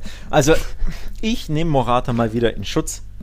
Ja? Wie ich das gerne hier öfters mache. Ich finde, er passt richtig gut zu Atletico. Mir gefällt Alvaro Morata als Stürmer von Atletico Madrid. Das habe ich damals schon gesagt, als sie ihn an Juve abgegeben haben. Oder als er unbedingt zu Juve mhm. wollte. Wie genau das lief, weiß man ja nicht. Seine Frau ist ja Italienerin. Also deswegen ändert er ganz gerne seine Destination recht häufig, recht schnell, immer mal wieder, jedes zweite Jahr meistens. Mhm. Ähm, ich finde, als Spielertyp passt er sehr, sehr gut für Atletico und ich sehe aus Atletico-Sicht keinen Grund, ihn abzugeben, wenn man nicht finanziell muss. Also wenn jetzt nicht ein, weiß ich nicht, 30, 40 Millionen Angebot von Verein X kommt für ihn, sehe ich keinen Grund, warum Atletico ihn abgeben sollte. Sie brauchen dringend einen Mittelstürmer. Sie hatten letztes Jahr nur Suarez und mhm. da hat Simeone gemerkt, das klappt echt nicht mehr, der kann nicht mehr laufen, der kann nicht mehr pressen, äh, der ist hüftsteif, der ist über sein Zenit auf diesem Niveau, das wir haben oder brauchen. Ich finde, Morata passt da gut. Ja, er ist immer noch ab und zu sehr frustrierend, er verballert manchmal Riesenchancen, aber trotzdem, er ist ein guter Konterstürmer, er kann den Ball gut halten, er hat eine gewisse Grundschnelligkeit und er schießt ja trotzdem regelmäßig seine, weiß ich nicht, 11 bis 17 Tore. So. Und mhm. deswegen, Atletico brauchte unbedingt einen Mittelstürmer. Sie haben eh schon jetzt einen, weil er von der Laie zurückkam. Ich finde, das passt gut. Mhm. Morata macht den Verein vorne besser, finde ich schon. So. Weil ansonsten, was sie haben, sind ja die ganzen Halbstürmer und, und hängenden Spitzen. Die Griesmanns, Koreas, äh, Kunjasch, Felix. Felix. Das sind einfach vier Stürmer, die fast alle gleich spielen, nämlich rumfloaten um den Mittelstürmer und den Mittelstürmer hatten sie bisher nicht. Und jetzt haben mhm. sie ihn eben.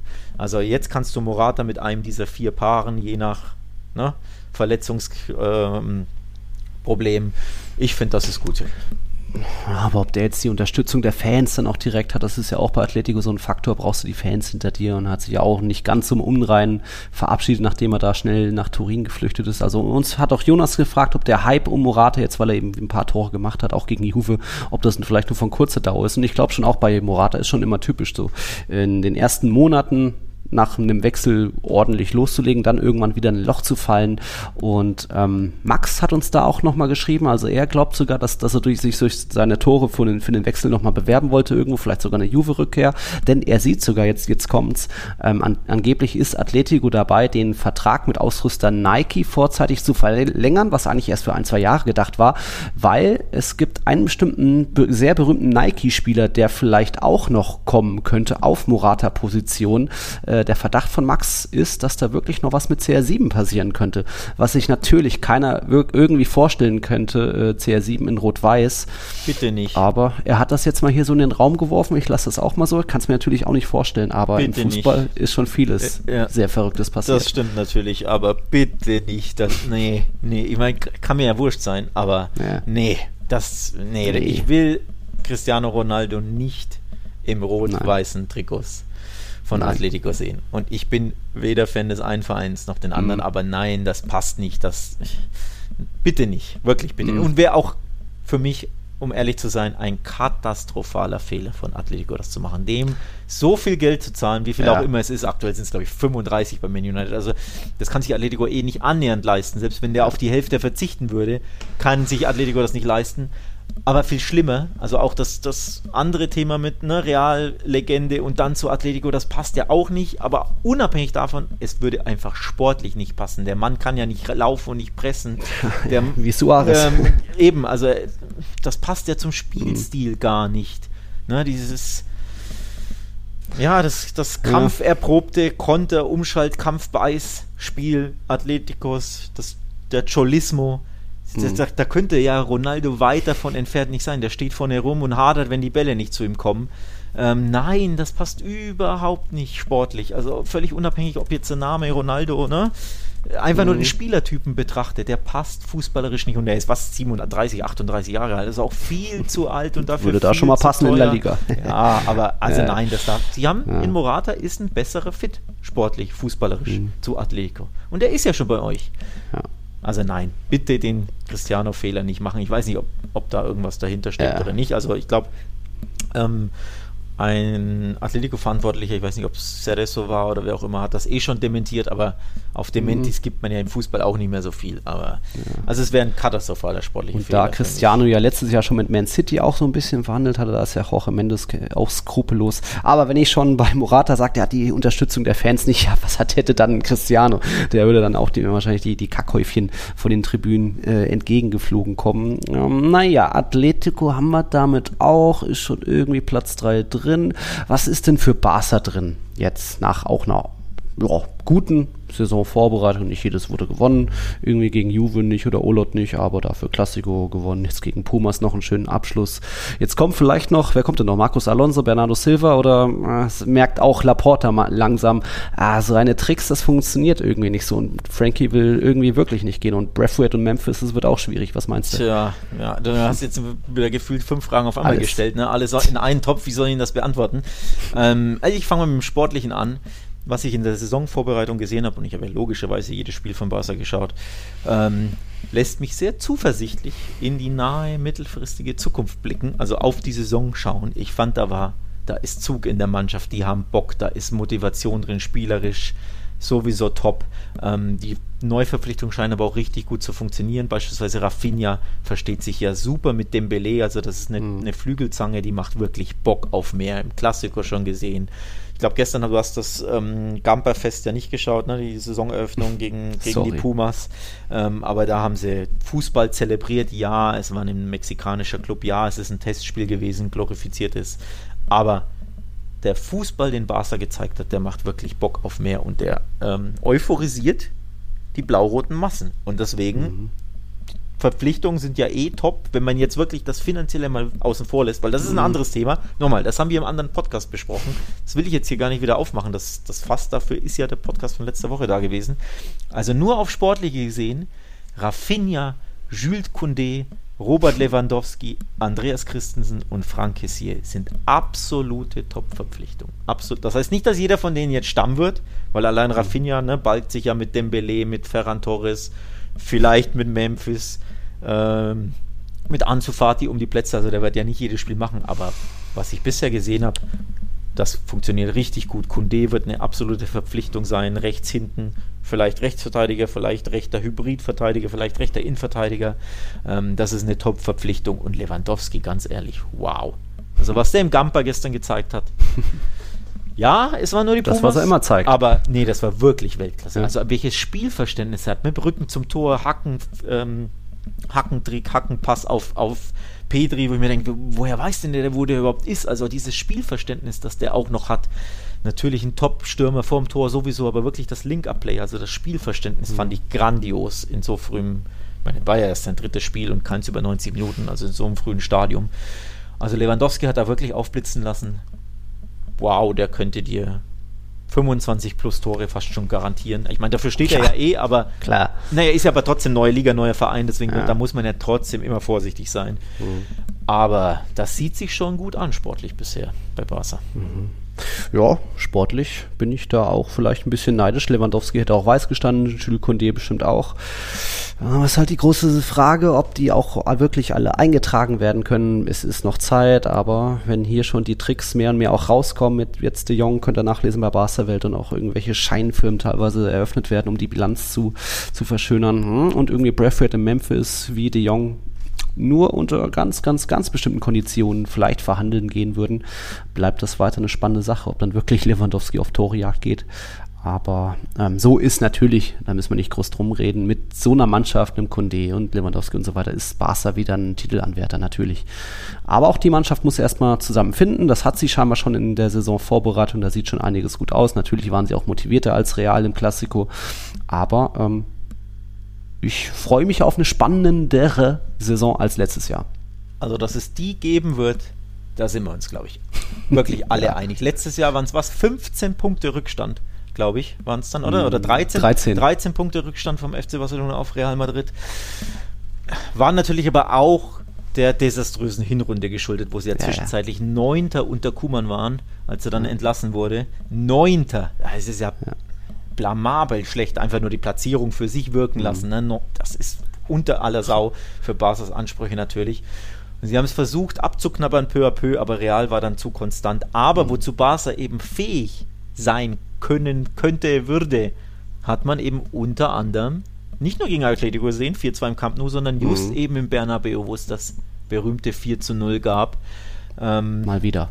Und ich glaube, das war ja trotzdem noch das Barca im Aufbau mhm. von Xavi, Early Days, und trotzdem hat man Barca, äh, Barca, sage ich schon, ähm, Real Madrid im eigenen Wohnzimmer so abgeschossen. Und wenn jetzt eben die Mannschaft so verstärkt wurde, wie genannt, und sie einfach noch besser zusammenfinden und vor allem Xavi eine komplette Vorbereitung jetzt hatte, um seine mhm. Ideen zu implementieren, um seinen Fußball zu implementieren, glaube ich, muss sich Real Madrid warm anziehen in der kommenden Saison. Ja, absolut. Mhm. Okay, okay. Und dann kommen wir doch jetzt mal zum Meister, wo wir jetzt fast schon die 90 Minuten erreicht haben. Äh, Titelverteidigung bei Real, was geht das? Wäre das erste Mal seit 2007, 2008, dass Real zwei Meisterschaften in Folge gewinnt. Ähm, ein paar, von ein paar Altlasten, nenne ich es mal, konnte man, konnte man loswerden. Ja, Bale, Jovic, äh, wäre es noch Isco, Marcelo gegangen. Teilweise schade, teilweise ja, könnte man vielleicht in der Zukunft noch was verdienen, wenn Jovic nochmal verkauft werden sollte von, von Florenz. Und da ist auch schon die erste Frage vom Yusuf, der eben auch so hinsichtlich der Offensive meint, jetzt nach den ganzen Abgängen, äh, funktioniert das trotzdem jetzt noch, wenn schon Bale und Jovic weg sollen? Vielleicht geht ja auch noch Mariano oder Asensio, sieht unwahrscheinlich aus, aber da sag ich eben, erstmal, es ist egal, wer noch alles da wäre, selbst wenn Bale und Jovic da wären, wäre wär Real Madrid trotzdem äh, wer die Benzema-Abhängigkeit kann nicht größer sein, egal wer da noch im Kader steht. Also alles ist auf Benzema zugeschnitten. Wenn Benzema gesund bleibt und irgendwie verletzungsfrei bleibt, dann ist Real Madrid immer noch der Titelanwärter für mich. Ähm, damit fällt einiges. Trotzdem wird auch mal versucht, einen Rodrigo irgendwie ans Zentrum ein bisschen ranzuführen. Der Madridismo hat noch Hoffnung, dass es bei Hazard jetzt vielleicht ein bisschen besser wird. Er sieht physisch ganz gut aus irgendwie. Also zumindest ein bisschen besser in Form und auch die letzten ein, zwei Testspiele sahen so vorne im Zentrum, wo er nicht mehr auf dem Flügel versauert, ganz gut aus. Und sollte wirklich noch Mariano oder Asensio gehen, wäre auch Platz für einen Neuzugang. Und ich sehe schon, Ben Alex hat hier einen Einwand. Ja, ich will dich nur ganz kurz unterbrechen, weil Stichwort Hazard, da muss ich wieder an unser Tippspiel denken, an und die Bonusfrage im Tippspiel denken, wirst du also ein paar Hazard-Tore tippen? Darf ich dir das schon entlocken? Weil ich ja, wenn es nur um Tore geht, sage ich mal, macht er schon seine acht. Acht? Alter. Ja, da kommen ja noch mehr Vorlagen. Im, im Endeffekt ist ja trotzdem Moment, meistens Moment, Moment. Ich habe es nicht Platz. nachgeschaut. Wie viele Tore hat er letztes Jahr geschossen? Naja, drei oder so. Wie viele Tore davor? Vier oder fünf. Stimmt das? Ich meine, viel mehr hat er noch nicht. ich, ich, bin mir nicht sicher, ob er überhaupt so viele hat. Darum geht es mir. Das gucke ich jetzt live nach. Ja, hat er in der einen Saison nicht sogar null geschossen? Habe ich mir das falsch gemerkt? Memo, Memo, Memo, Memo. Also erstmal sage ich, Topscorer bleibt Benzema, dann eher noch Vinicius, der Hauptsache wieder 40 äh, Goal und Assists erreichen. Und dann, ja, mal gucken, ob Asensio Dritter bleibt oder irgendwie Hazard, dann, dann ist ja auch nicht Deswegen sage ich jetzt nicht, ich erwarte 20 Türchen. Da sieht man mal, wie schlecht du deinen Verein kennst. Letztes Jahr 18 Spiele, 0 Saisontore in La Liga, Eden Hazard. Ja, die gut, Saison Liga, davor. Wettbewerbsübergreifend. Ja, ich meine La Liga. Wir ja. sprechen ja hier über La Liga. Die Saison, außer mit der Tipp betrifft ja La Liga, ne? In Kicktipp. So, die Saison okay. davor drei Tore in 14 Spielen, die Saison davor ein Tor in 16 Spielen. Der Mann hat in drei La Liga-Saisons, in 48 mhm. La Liga-Spielen, vier Türchen geschossen und in einer Saison gar keines. Und dann kommst du daher und sagst, jetzt wo er quasi drei Jahre älter ist nochmal als damals, als er 100 x Millionen kam, sagst du, er schießt jetzt acht Tore. Was sind acht Tore? Das können zwei Spiele sein, wenn es mal richtig okay, läuft. Ich dann würde ich dir jetzt anbieten, direkt Iskender, kann ich nicht wetten, weil den habe ich noch nicht mal bekommen, äh. aber von mir aus irgendwas anderes. Mhm. Ähm, ein Essen deiner Wahl, das Eden Hazard keine acht Saisontore in La Liga schießen wird. Acht La Liga-Tore. Mhm. Also under acht gehe ich. Also under 7, mhm. 7, 5. ja. und du sagst natürlich dann over 7,5. Ja. Und dann würde ich dir ein Essen deiner Wahl spendieren. Also jetzt nicht hier den Hummer für 97 Euro, aber halt, ne? So. Ja, da findest du 8 echt so eine unrealistische Zahl, weil es ist ja, ich sage ja jetzt nicht 20 Tore, aber ja. Naja, wenn, das, wenn, er, wenn er 0, 3 und 1 geschossen hat und er ist seitdem drei Jahre älter geworden, ja, dann schießt er vielleicht besser. jetzt endlich mal wieder ein paar Türchen, aber 8? Hm. Warum denn 8? Also ich sehe es nicht. Wenn meine Wette steht, wenn du sie annehmen willst. Ja, klar nehme ich die an. Also wenn wir uns dann in einem Jahr noch dran erinnern, aber gut. wir haben ja jetzt hier Abertausende von Hörer, die alle unsere Zeugen sind. Also Nils Kern wettet, dass Eden Hazard in La Liga acht oder mehr. Tore hm. erzielen wird und ich sage, er schießt keine acht Tore, also under 7,5 Tore, Alex. Wetteinsatz, keine Ahnung, Dönerteller, was weiß ich, ja. Schnitzel, mir wurscht, ein Essen. Yusuf ist unser Zeuge, der die Frage gestellt hat. Ähm, ja, aber insgesamt eben für Real 66 Spiele, 6 Tore, 10 Vorlagen ist viel zu wenig Flop, der größte Flop in der Vereinshistorie bisher. Aber es gibt leichte Funk Fünkchen.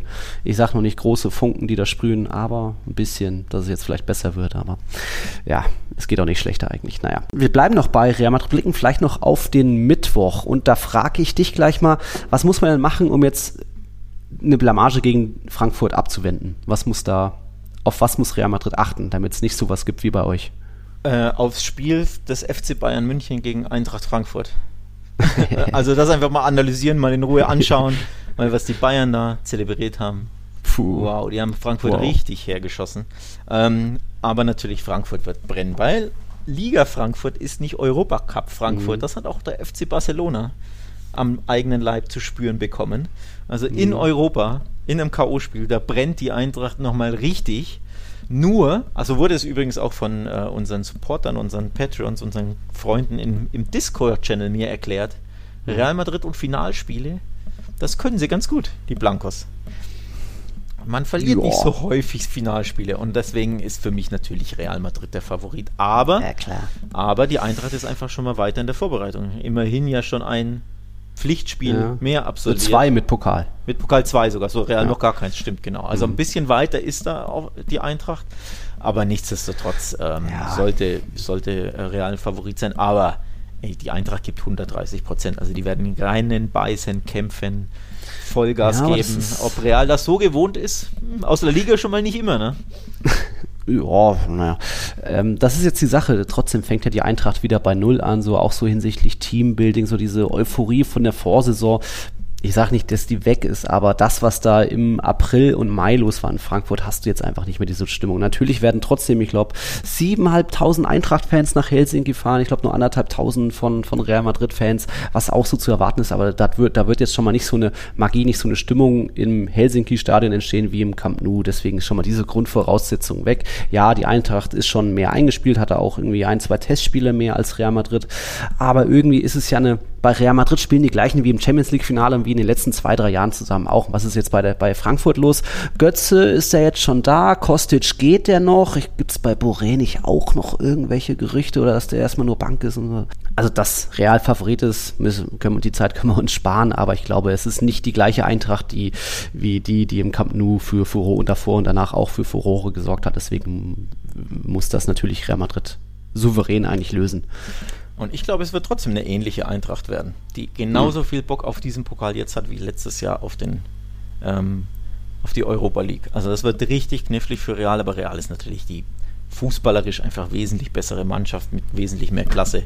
Ne, mhm. Allein Vinicius und Benzema können jede Abwehr der Welt, auch die von Man City, auch die von PSG etc., mit zwei, drei Spielzügen auseinandernehmen, selbst wenn davor 80, 70 Minuten wenig ging. Diese Klasse mhm. haben nur die beiden und Modric kann dir immer aus dem Außenriss mit dem Außenriss einen herzaubern, ja. ne? Irgend so eine, so eine Bogenlampen, Flanken, Pass, was auch immer. Ähm, Toni Kroos etc. Brauche ja nicht, brauche ja gar nicht auf, zählen. Also von daher, ich glaube, es wird richtig schwer, weil die Eintracht 170 Prozent geben wird mhm. und die Intensität der Eintracht, die wird, glaube ich, Real Madrid überraschen. A, weil es zu früh in der mhm. Saison ist und B, weil Real Madrid die Intensität aus der Liga so vielleicht eh gar nicht kennen, mhm. kennt grundsätzlich. Aber mehr Klasse bei Real. Ähm, also ich glaube, es wird eng, mhm. aber am Ende Real kann Finalspiele. Ne? Also es würde schon, es wäre schon. Aber das letzte Supercup-Finale haben sie verloren gegen Atletico 2018. Das stimmt, das stimmt. Aber damals ging es ja auch in die Verlängerung, glaube ich. Also es Ja, war ja stimmt. auch richtig eng und richtig knapp. Es war ein echter Fight. Ähm, Ja. Von daher Verlängerung würde mich zum Beispiel kein Stück überraschen. Ähm, das sind immer meine, ja, meine vorsichtigen Tipps. Ähm, aber es würde, würde mich nicht überraschen. Ich, nur, wie gesagt, spielerisch. Vor allem, es würde ja passen zu Real, ne? wenn es dann wieder so eng wird und dann trotzdem wieder Benzema in der Verlängerung das goldene, weiß ich nicht, 3-2 schießt oder so, weißt Jo. du? Ähm, in der 113. Es würde ja passen zum, Achtung, möglicherweise designierten Ballon d'Or-Sieger. Denn Tja. gibt's ja bald, ne? Das war meine galante Überleitung an. Ich habe gelesen, bald werden die Nominierten, Achso. Ah, ich glaube, die Nominierten werden bald verkündet. Wenn ich ja, mich nicht täusche. Ich mein, die, die haben das ja, die haben das ja geändert. Sie, Ja. sie passen es ja jetzt, glaube ich, an an die Saison, ne? Und deswegen ist Ja. das schon, ist das im Oktober, erst im Oktober? Also auf jeden Fall vor der WM. Im Oktober ist die Verleihung und die Kandidaten werden jetzt bekannt. Hier ist der Real Total Artikel, aber 17. Oktober ist die Verleihung, aber ja, irgendwann, jetzt muss natürlich dann mal August, September die Kandidatenliste sein, klar. So, unabhängig davon, ich wollte ja nur darauf hinaus, äh, es würde passen zur starken Saison von Benzema, wenn er auch dieses Finale, Hm. ein sehr enges Spiel, wie ich erwarte, erneut entscheiden wird und seiner Ballon d'Or-Campaign quasi nochmal ein bisschen Futter äh, geben Ja, und er war Also, trotzdem auch der beste, mit Abstand der beste oder feurigste Madrilene in den zwei Testspielen, die er mitgewirkt hat. Also, ja, bin ich gespannt. Mittwoch, 21 Uhr, das Anstoß in Helsinki. Es, ihr habt die Qual der Wahl, wo ihr es schauen könnt. Ist The Zone überträgt, RTL überträgt im Free TV. Ich glaube, Österreich hat auch noch Servus TV und andere. Also, da, glaube ich, gibt es keinen Grund, das Spiel sich nicht anzuschauen. Da sind wir gespannt drauf. Und ja, das war jetzt schon so ein bisschen Prognose Supercup. Und jetzt kommen noch weitere Prognosen zu La Liga generell. Oder hast du noch andere? Wir haben schon längst die 90 Minuten überschritten. Verlängerung. nee, nee, komm. Ne, Hau Nachspielzeit. Da hatte uns Marcel geschrieben, ist ja auch noch Eintracht-Fan nebenbei, da schon mal äh, gutes Spiel. Er hat mittlerweile auch den El Siete Podcast über Real Madrid, da bin ich mal gespannt, muss ich mir mal anhören. Er hat uns gefragt, so generell nochmal La Liga-Teams, was meinen wir denn, wer wird eher überraschen, wer wird eher enttäuschen? Wir haben jetzt schon ein paar genannt. Ich glaube, eine Enttäuschung könnte nochmal Sevilla werden, ähm, dass die ein, zwei Ränge vielleicht runtergehen, wenn da die neue Abwehr und ich glaube, überraschen könnte mich Bilbao und auch Espanyol wirklich mit Diego Martinez und Athletik eben mit Valverde, dass die da eben zwei, drei Plätze raufklettern und Athletik dann in Europa landet. Das sind so die Namen, die mir einfallen. Ja, bin ich du? auch nicht weit weg von. Also, ähm, haben wir ja eh schon genannt. Ähm, ich glaube, ich könnte mir tatsächlich sogar vorstellen, dass Lopetegui gehen muss, dass er entlassen wird. Wenn, wenn Mhm. die Mannschaft nicht so funktioniert, die Abwehr ist umgebaut, ähm, der Sturm überzeugt mich jetzt eh nicht so in jedem Spiel. Die, die, die Fans sind unruhig, das Umfeld ist also unruhig, wenn da wieder, was weiß ich, in acht Spielen fünf Unentschieden, zwei Siege, ein, eine Niederlage nur kommt, plus in der Champions League vielleicht die beiden Auftaktspiele, weiß man ja nicht, ne? Auslosung muss man abwarten, wenn das eine super schwere Gruppe wird und die gewinnen einfach die ersten zwei Spiele nicht oder verlieren sie sogar, dass es ihn dann feuern. Das würde mich nicht überraschen. Von daher tendiere ich stark dazu, zu sagen, Negativüberraschung könnte Sevilla werden. Das heißt jetzt nicht, dass sie Zehnter, Zwölfter werden oder so, aber Ja. einfach, ne, dass es eine schwierigere Saison wird mit Turbulenzen. Ähm, ich glaube auch, auch schon prognostiziert, Rayo wird im Abstiegskampf stecken, vielleicht sogar wirklich absteigen. Also deswegen okay. auch da Fall nach unten bei Rayo, so als vielleicht ja, Team, das abrutscht.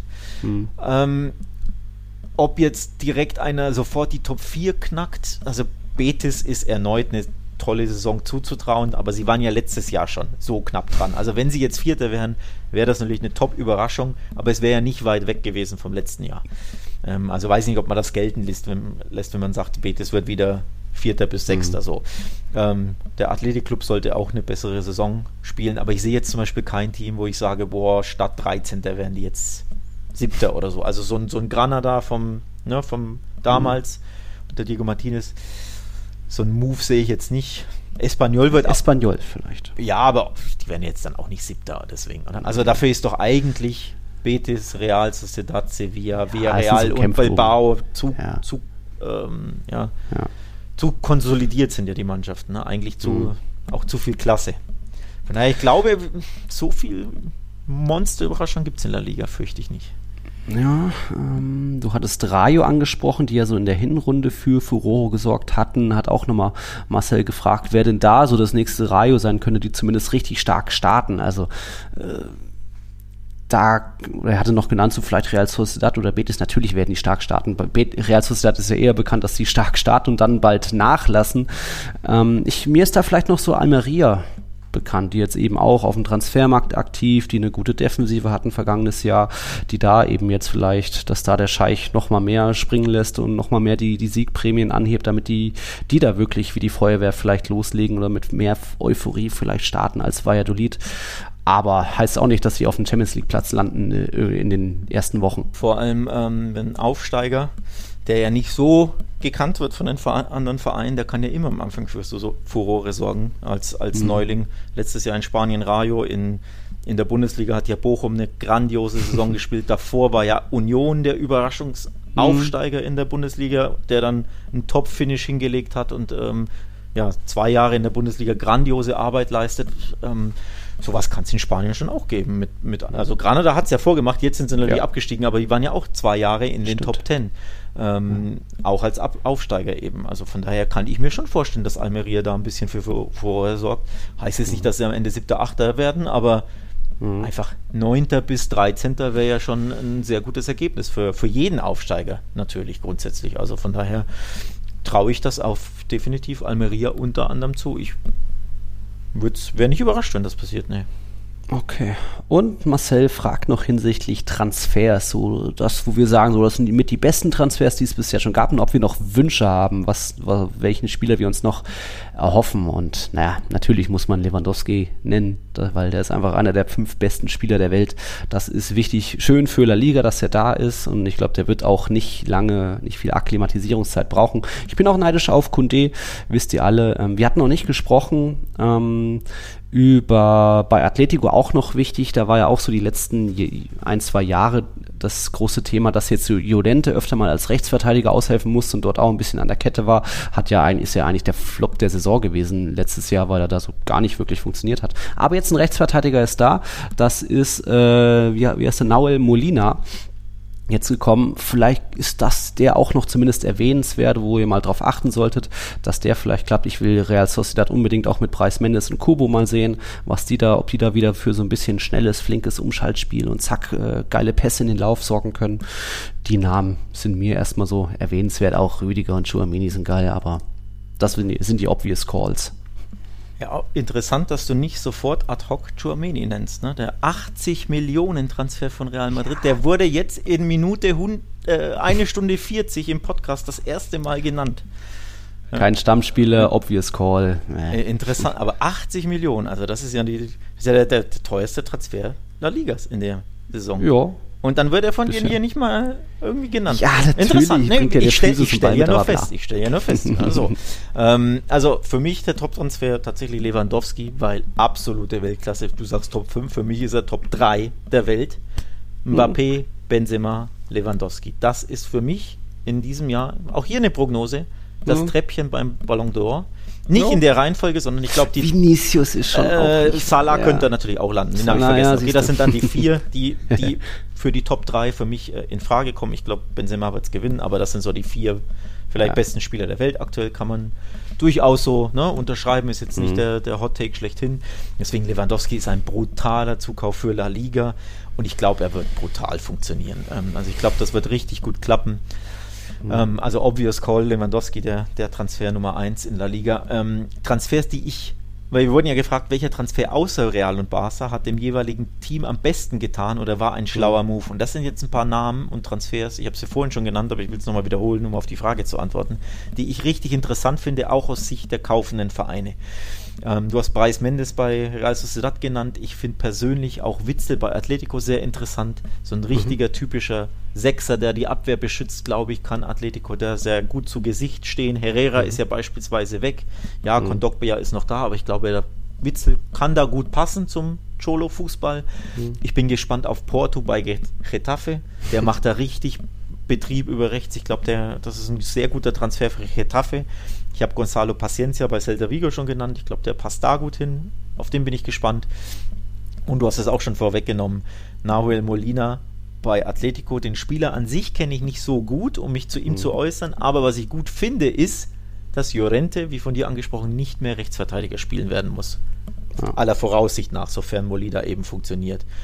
Denn als rechter Verteidiger, Schrägstrich rechter Wingback war Lorente völlig verschenkt. Ähm, das sind nicht seine Stärken. Seine Stärken sind im eher zentralen Mittelfeld oder eben im rechten offensiveren Mittelfeld, wo er einfach Vollgas nach vorne geben kann. Ne?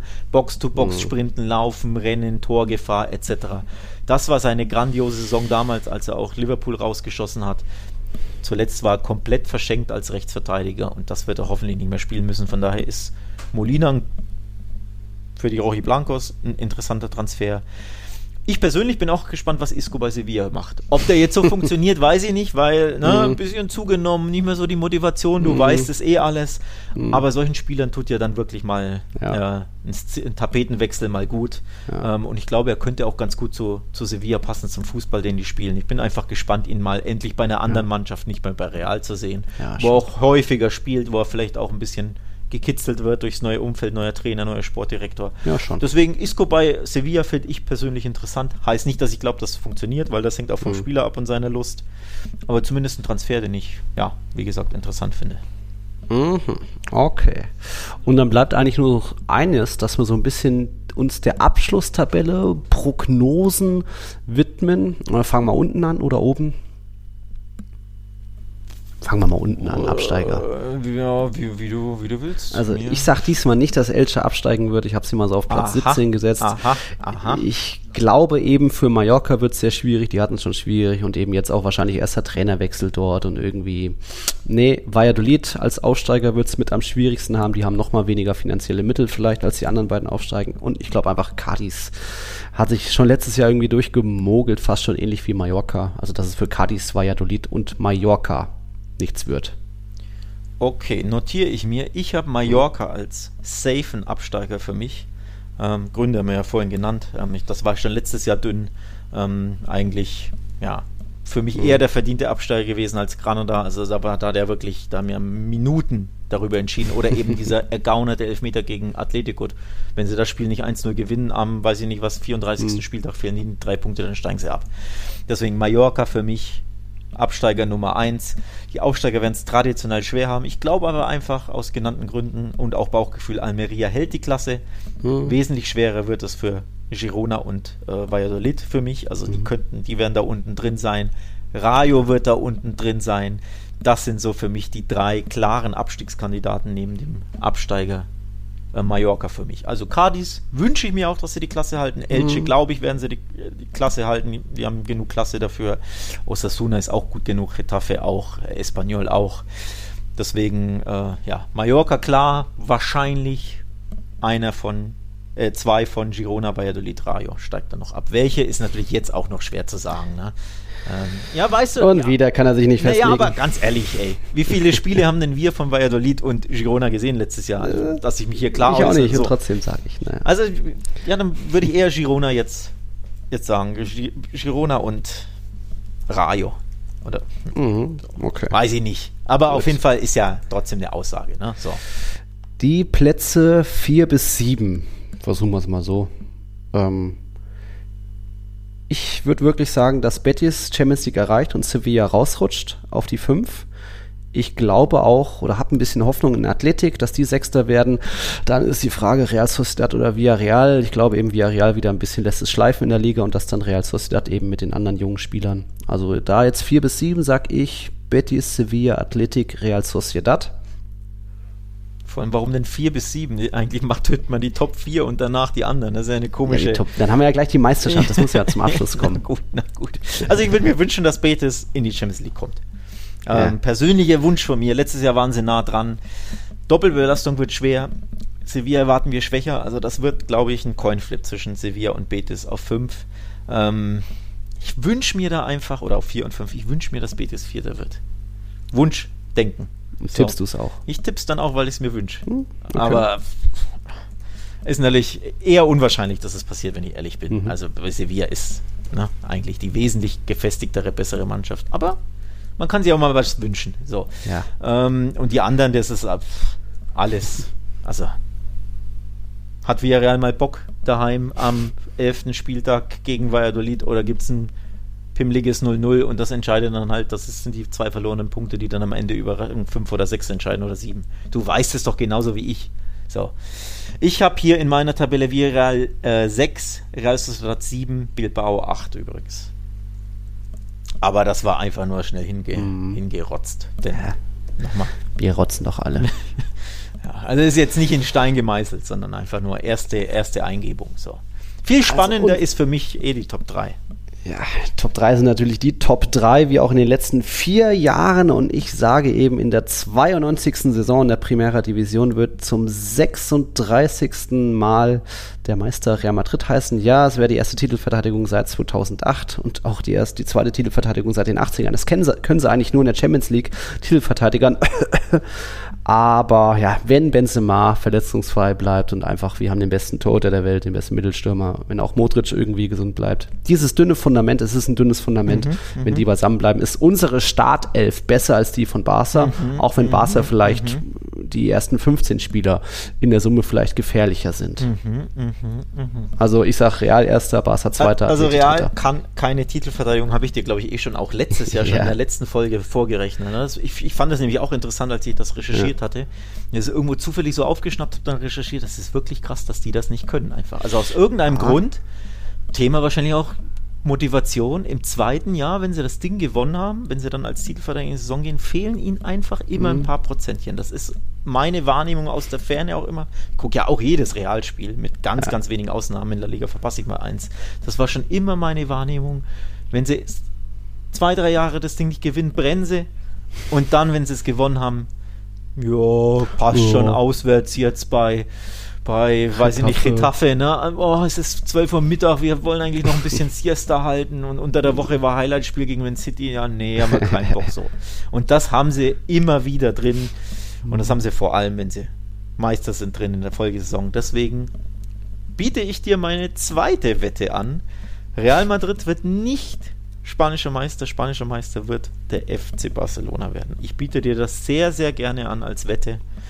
Denn ich bin mir ungewöhnlich sicher, dass das passieren wird. Und du weißt ja, ich Ja. bin keiner, der sich so sehr bei Tipps, egal welche Mannschaft betrifft, Ja. aus dem Fenster lehnt.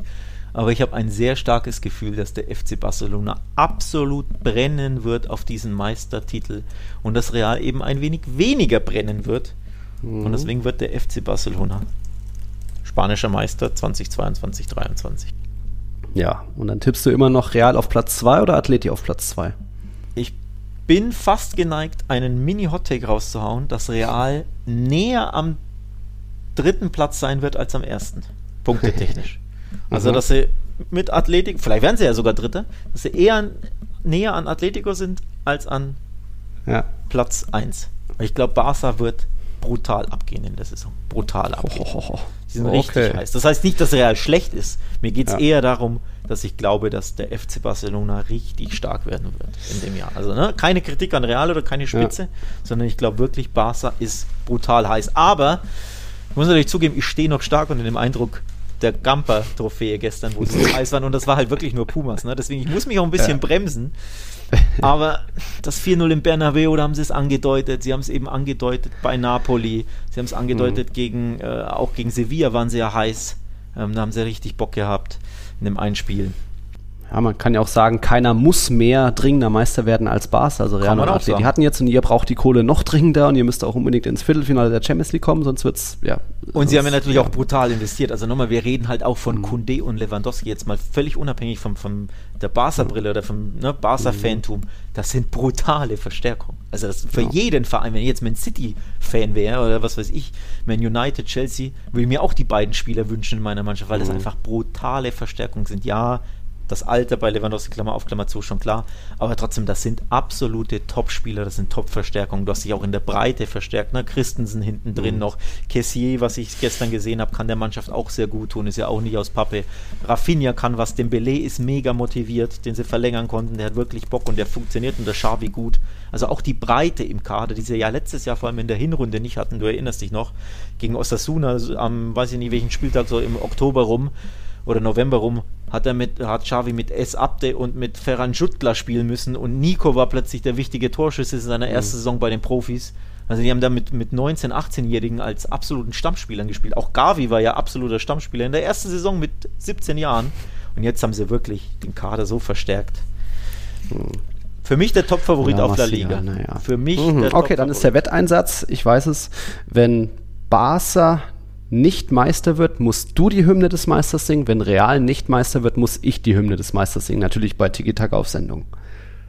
Wir haben die Hazard-Wette mit, dem- mit dem Essen gehen, davon haben ja unsere Zuhörer und Zuhörerinnen nichts, aber dann wäre der Einsatz Me- jetzt. Meinst du, die, meinst du, die. Hörer haben was davon, wenn du, wenn du den, die, die Barca-Hymne singen musst und nicht hier ich glaube, wenn es dann Barca-Fans sind und ich deren Hymne singe, haben da, glaube ich, wenn viele ich hier Hala. Madrid trällern muss, Ja. meinst du, da haben wir hier was davon? Würde ich mir gerne anhören. Weiß ich nicht.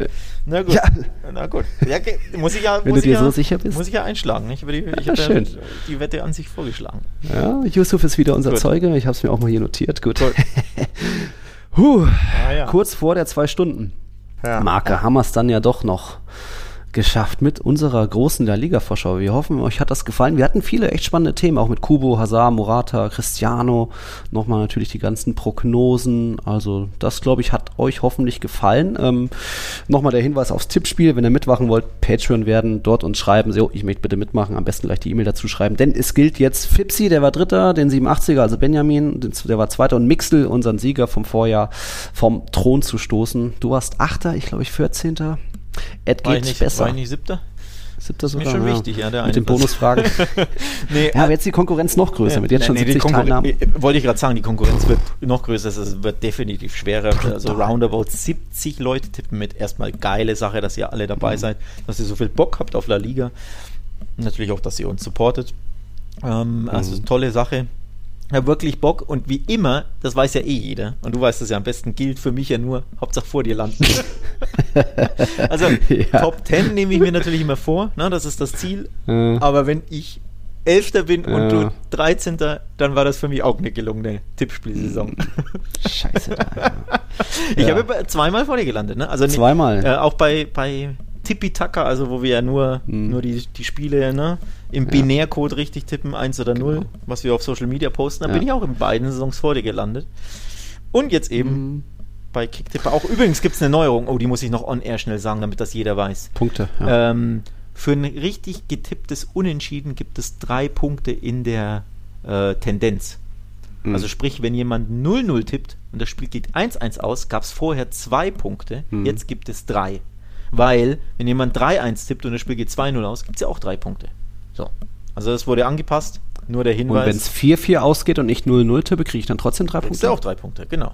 Ja. Dann- Könnte man das noch staffeln? Nee, ist ja das kann man nicht mehr staffeln. Aber auf jeden Okay. Fall, ne, bei 2-0 und 3-1 gab es drei Punkte und bei 1-1 Mhm. und 0-0 gab es nur zwei Punkte für richtig. Das äh, fand ich nicht fair, deswegen, das wurde Mhm. angepasst. Also für jeden einfach nur der kleine Hinweis, der mittippt. Ansonsten Okay. denkt an die Bonusfragen, ganz wichtig. Denkt dran zu tippen, wie viele Tore Hazard schießt oder ob er gar keins schießt in der Saison. Ähm, mal schauen. Acht. Hau Hauptsache weniger als acht. Ich bin immer ganz so zuversichtlich jetzt. Ich habe so ein bisschen darüber nachgedacht, du ganz ehrlich, gegen an irgendeinem Spieltag, wo Alberia gar keinen Bock hat, da kann er halt einen Hattrick machen und dann zitter ich Mhm. und schwitze ich hier an den anderen 37 Spieltagen. Eieiei. Aber gut, Ei, ei, ei. Wette ist Wette, Ja. ne? Wette ist Wette. Wir haben es jetzt, ja. Hat Spaß gemacht. Danke fürs Einschalten, liebe Leute, auf eine tolle Saison. Freitag geht's los mit Sevilla äh, Osasuna. Erstmal Mittwoch natürlich Supercup schauen. Und dann wird's jetzt Tiki-Taka natürlich wieder regelmäßig geben. Meistens montags natürlich, wie üblich. Aber da informieren wir euch dann auf Social Media. Tiki-Taka ist zurück. Schön, dass ihr immer noch da seid. Ob auf Patreon oder auch ohne Patreon-Abo. Schön, dass es euch gibt. Hast du noch was zum Abschluss? Nee, eigentlich alles gesagt. Ich freue mich auf die Saison. Ich habe wirklich Mhm. Bock. Ich freue mich auf Barca, weil Barca hat diese Saison Bock. Ich hoffe, dass Real etwas weniger Bock hat, damit ich dann am Ende nicht die Madrider Hymne singen muss. Ähm, ich Das ist ein schöner Einsatz. Ja, weiß ich nicht, ob er schön ist.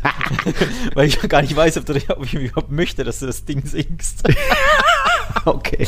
Also ich, Äh, hätte, ich, ja, ich Ja. hätte mir einen anderen Einsatz gewünscht, aber äh, ja, Jetzt ist es ja jetzt ist es Nächste so. Saison dann. So, gut. In dem Sinne, Gute Herr Nacht. Kern, es hat wie immer Spaß gemacht. Hm, Auf, eine Ehre. Auf eine schöne, spannende Saison.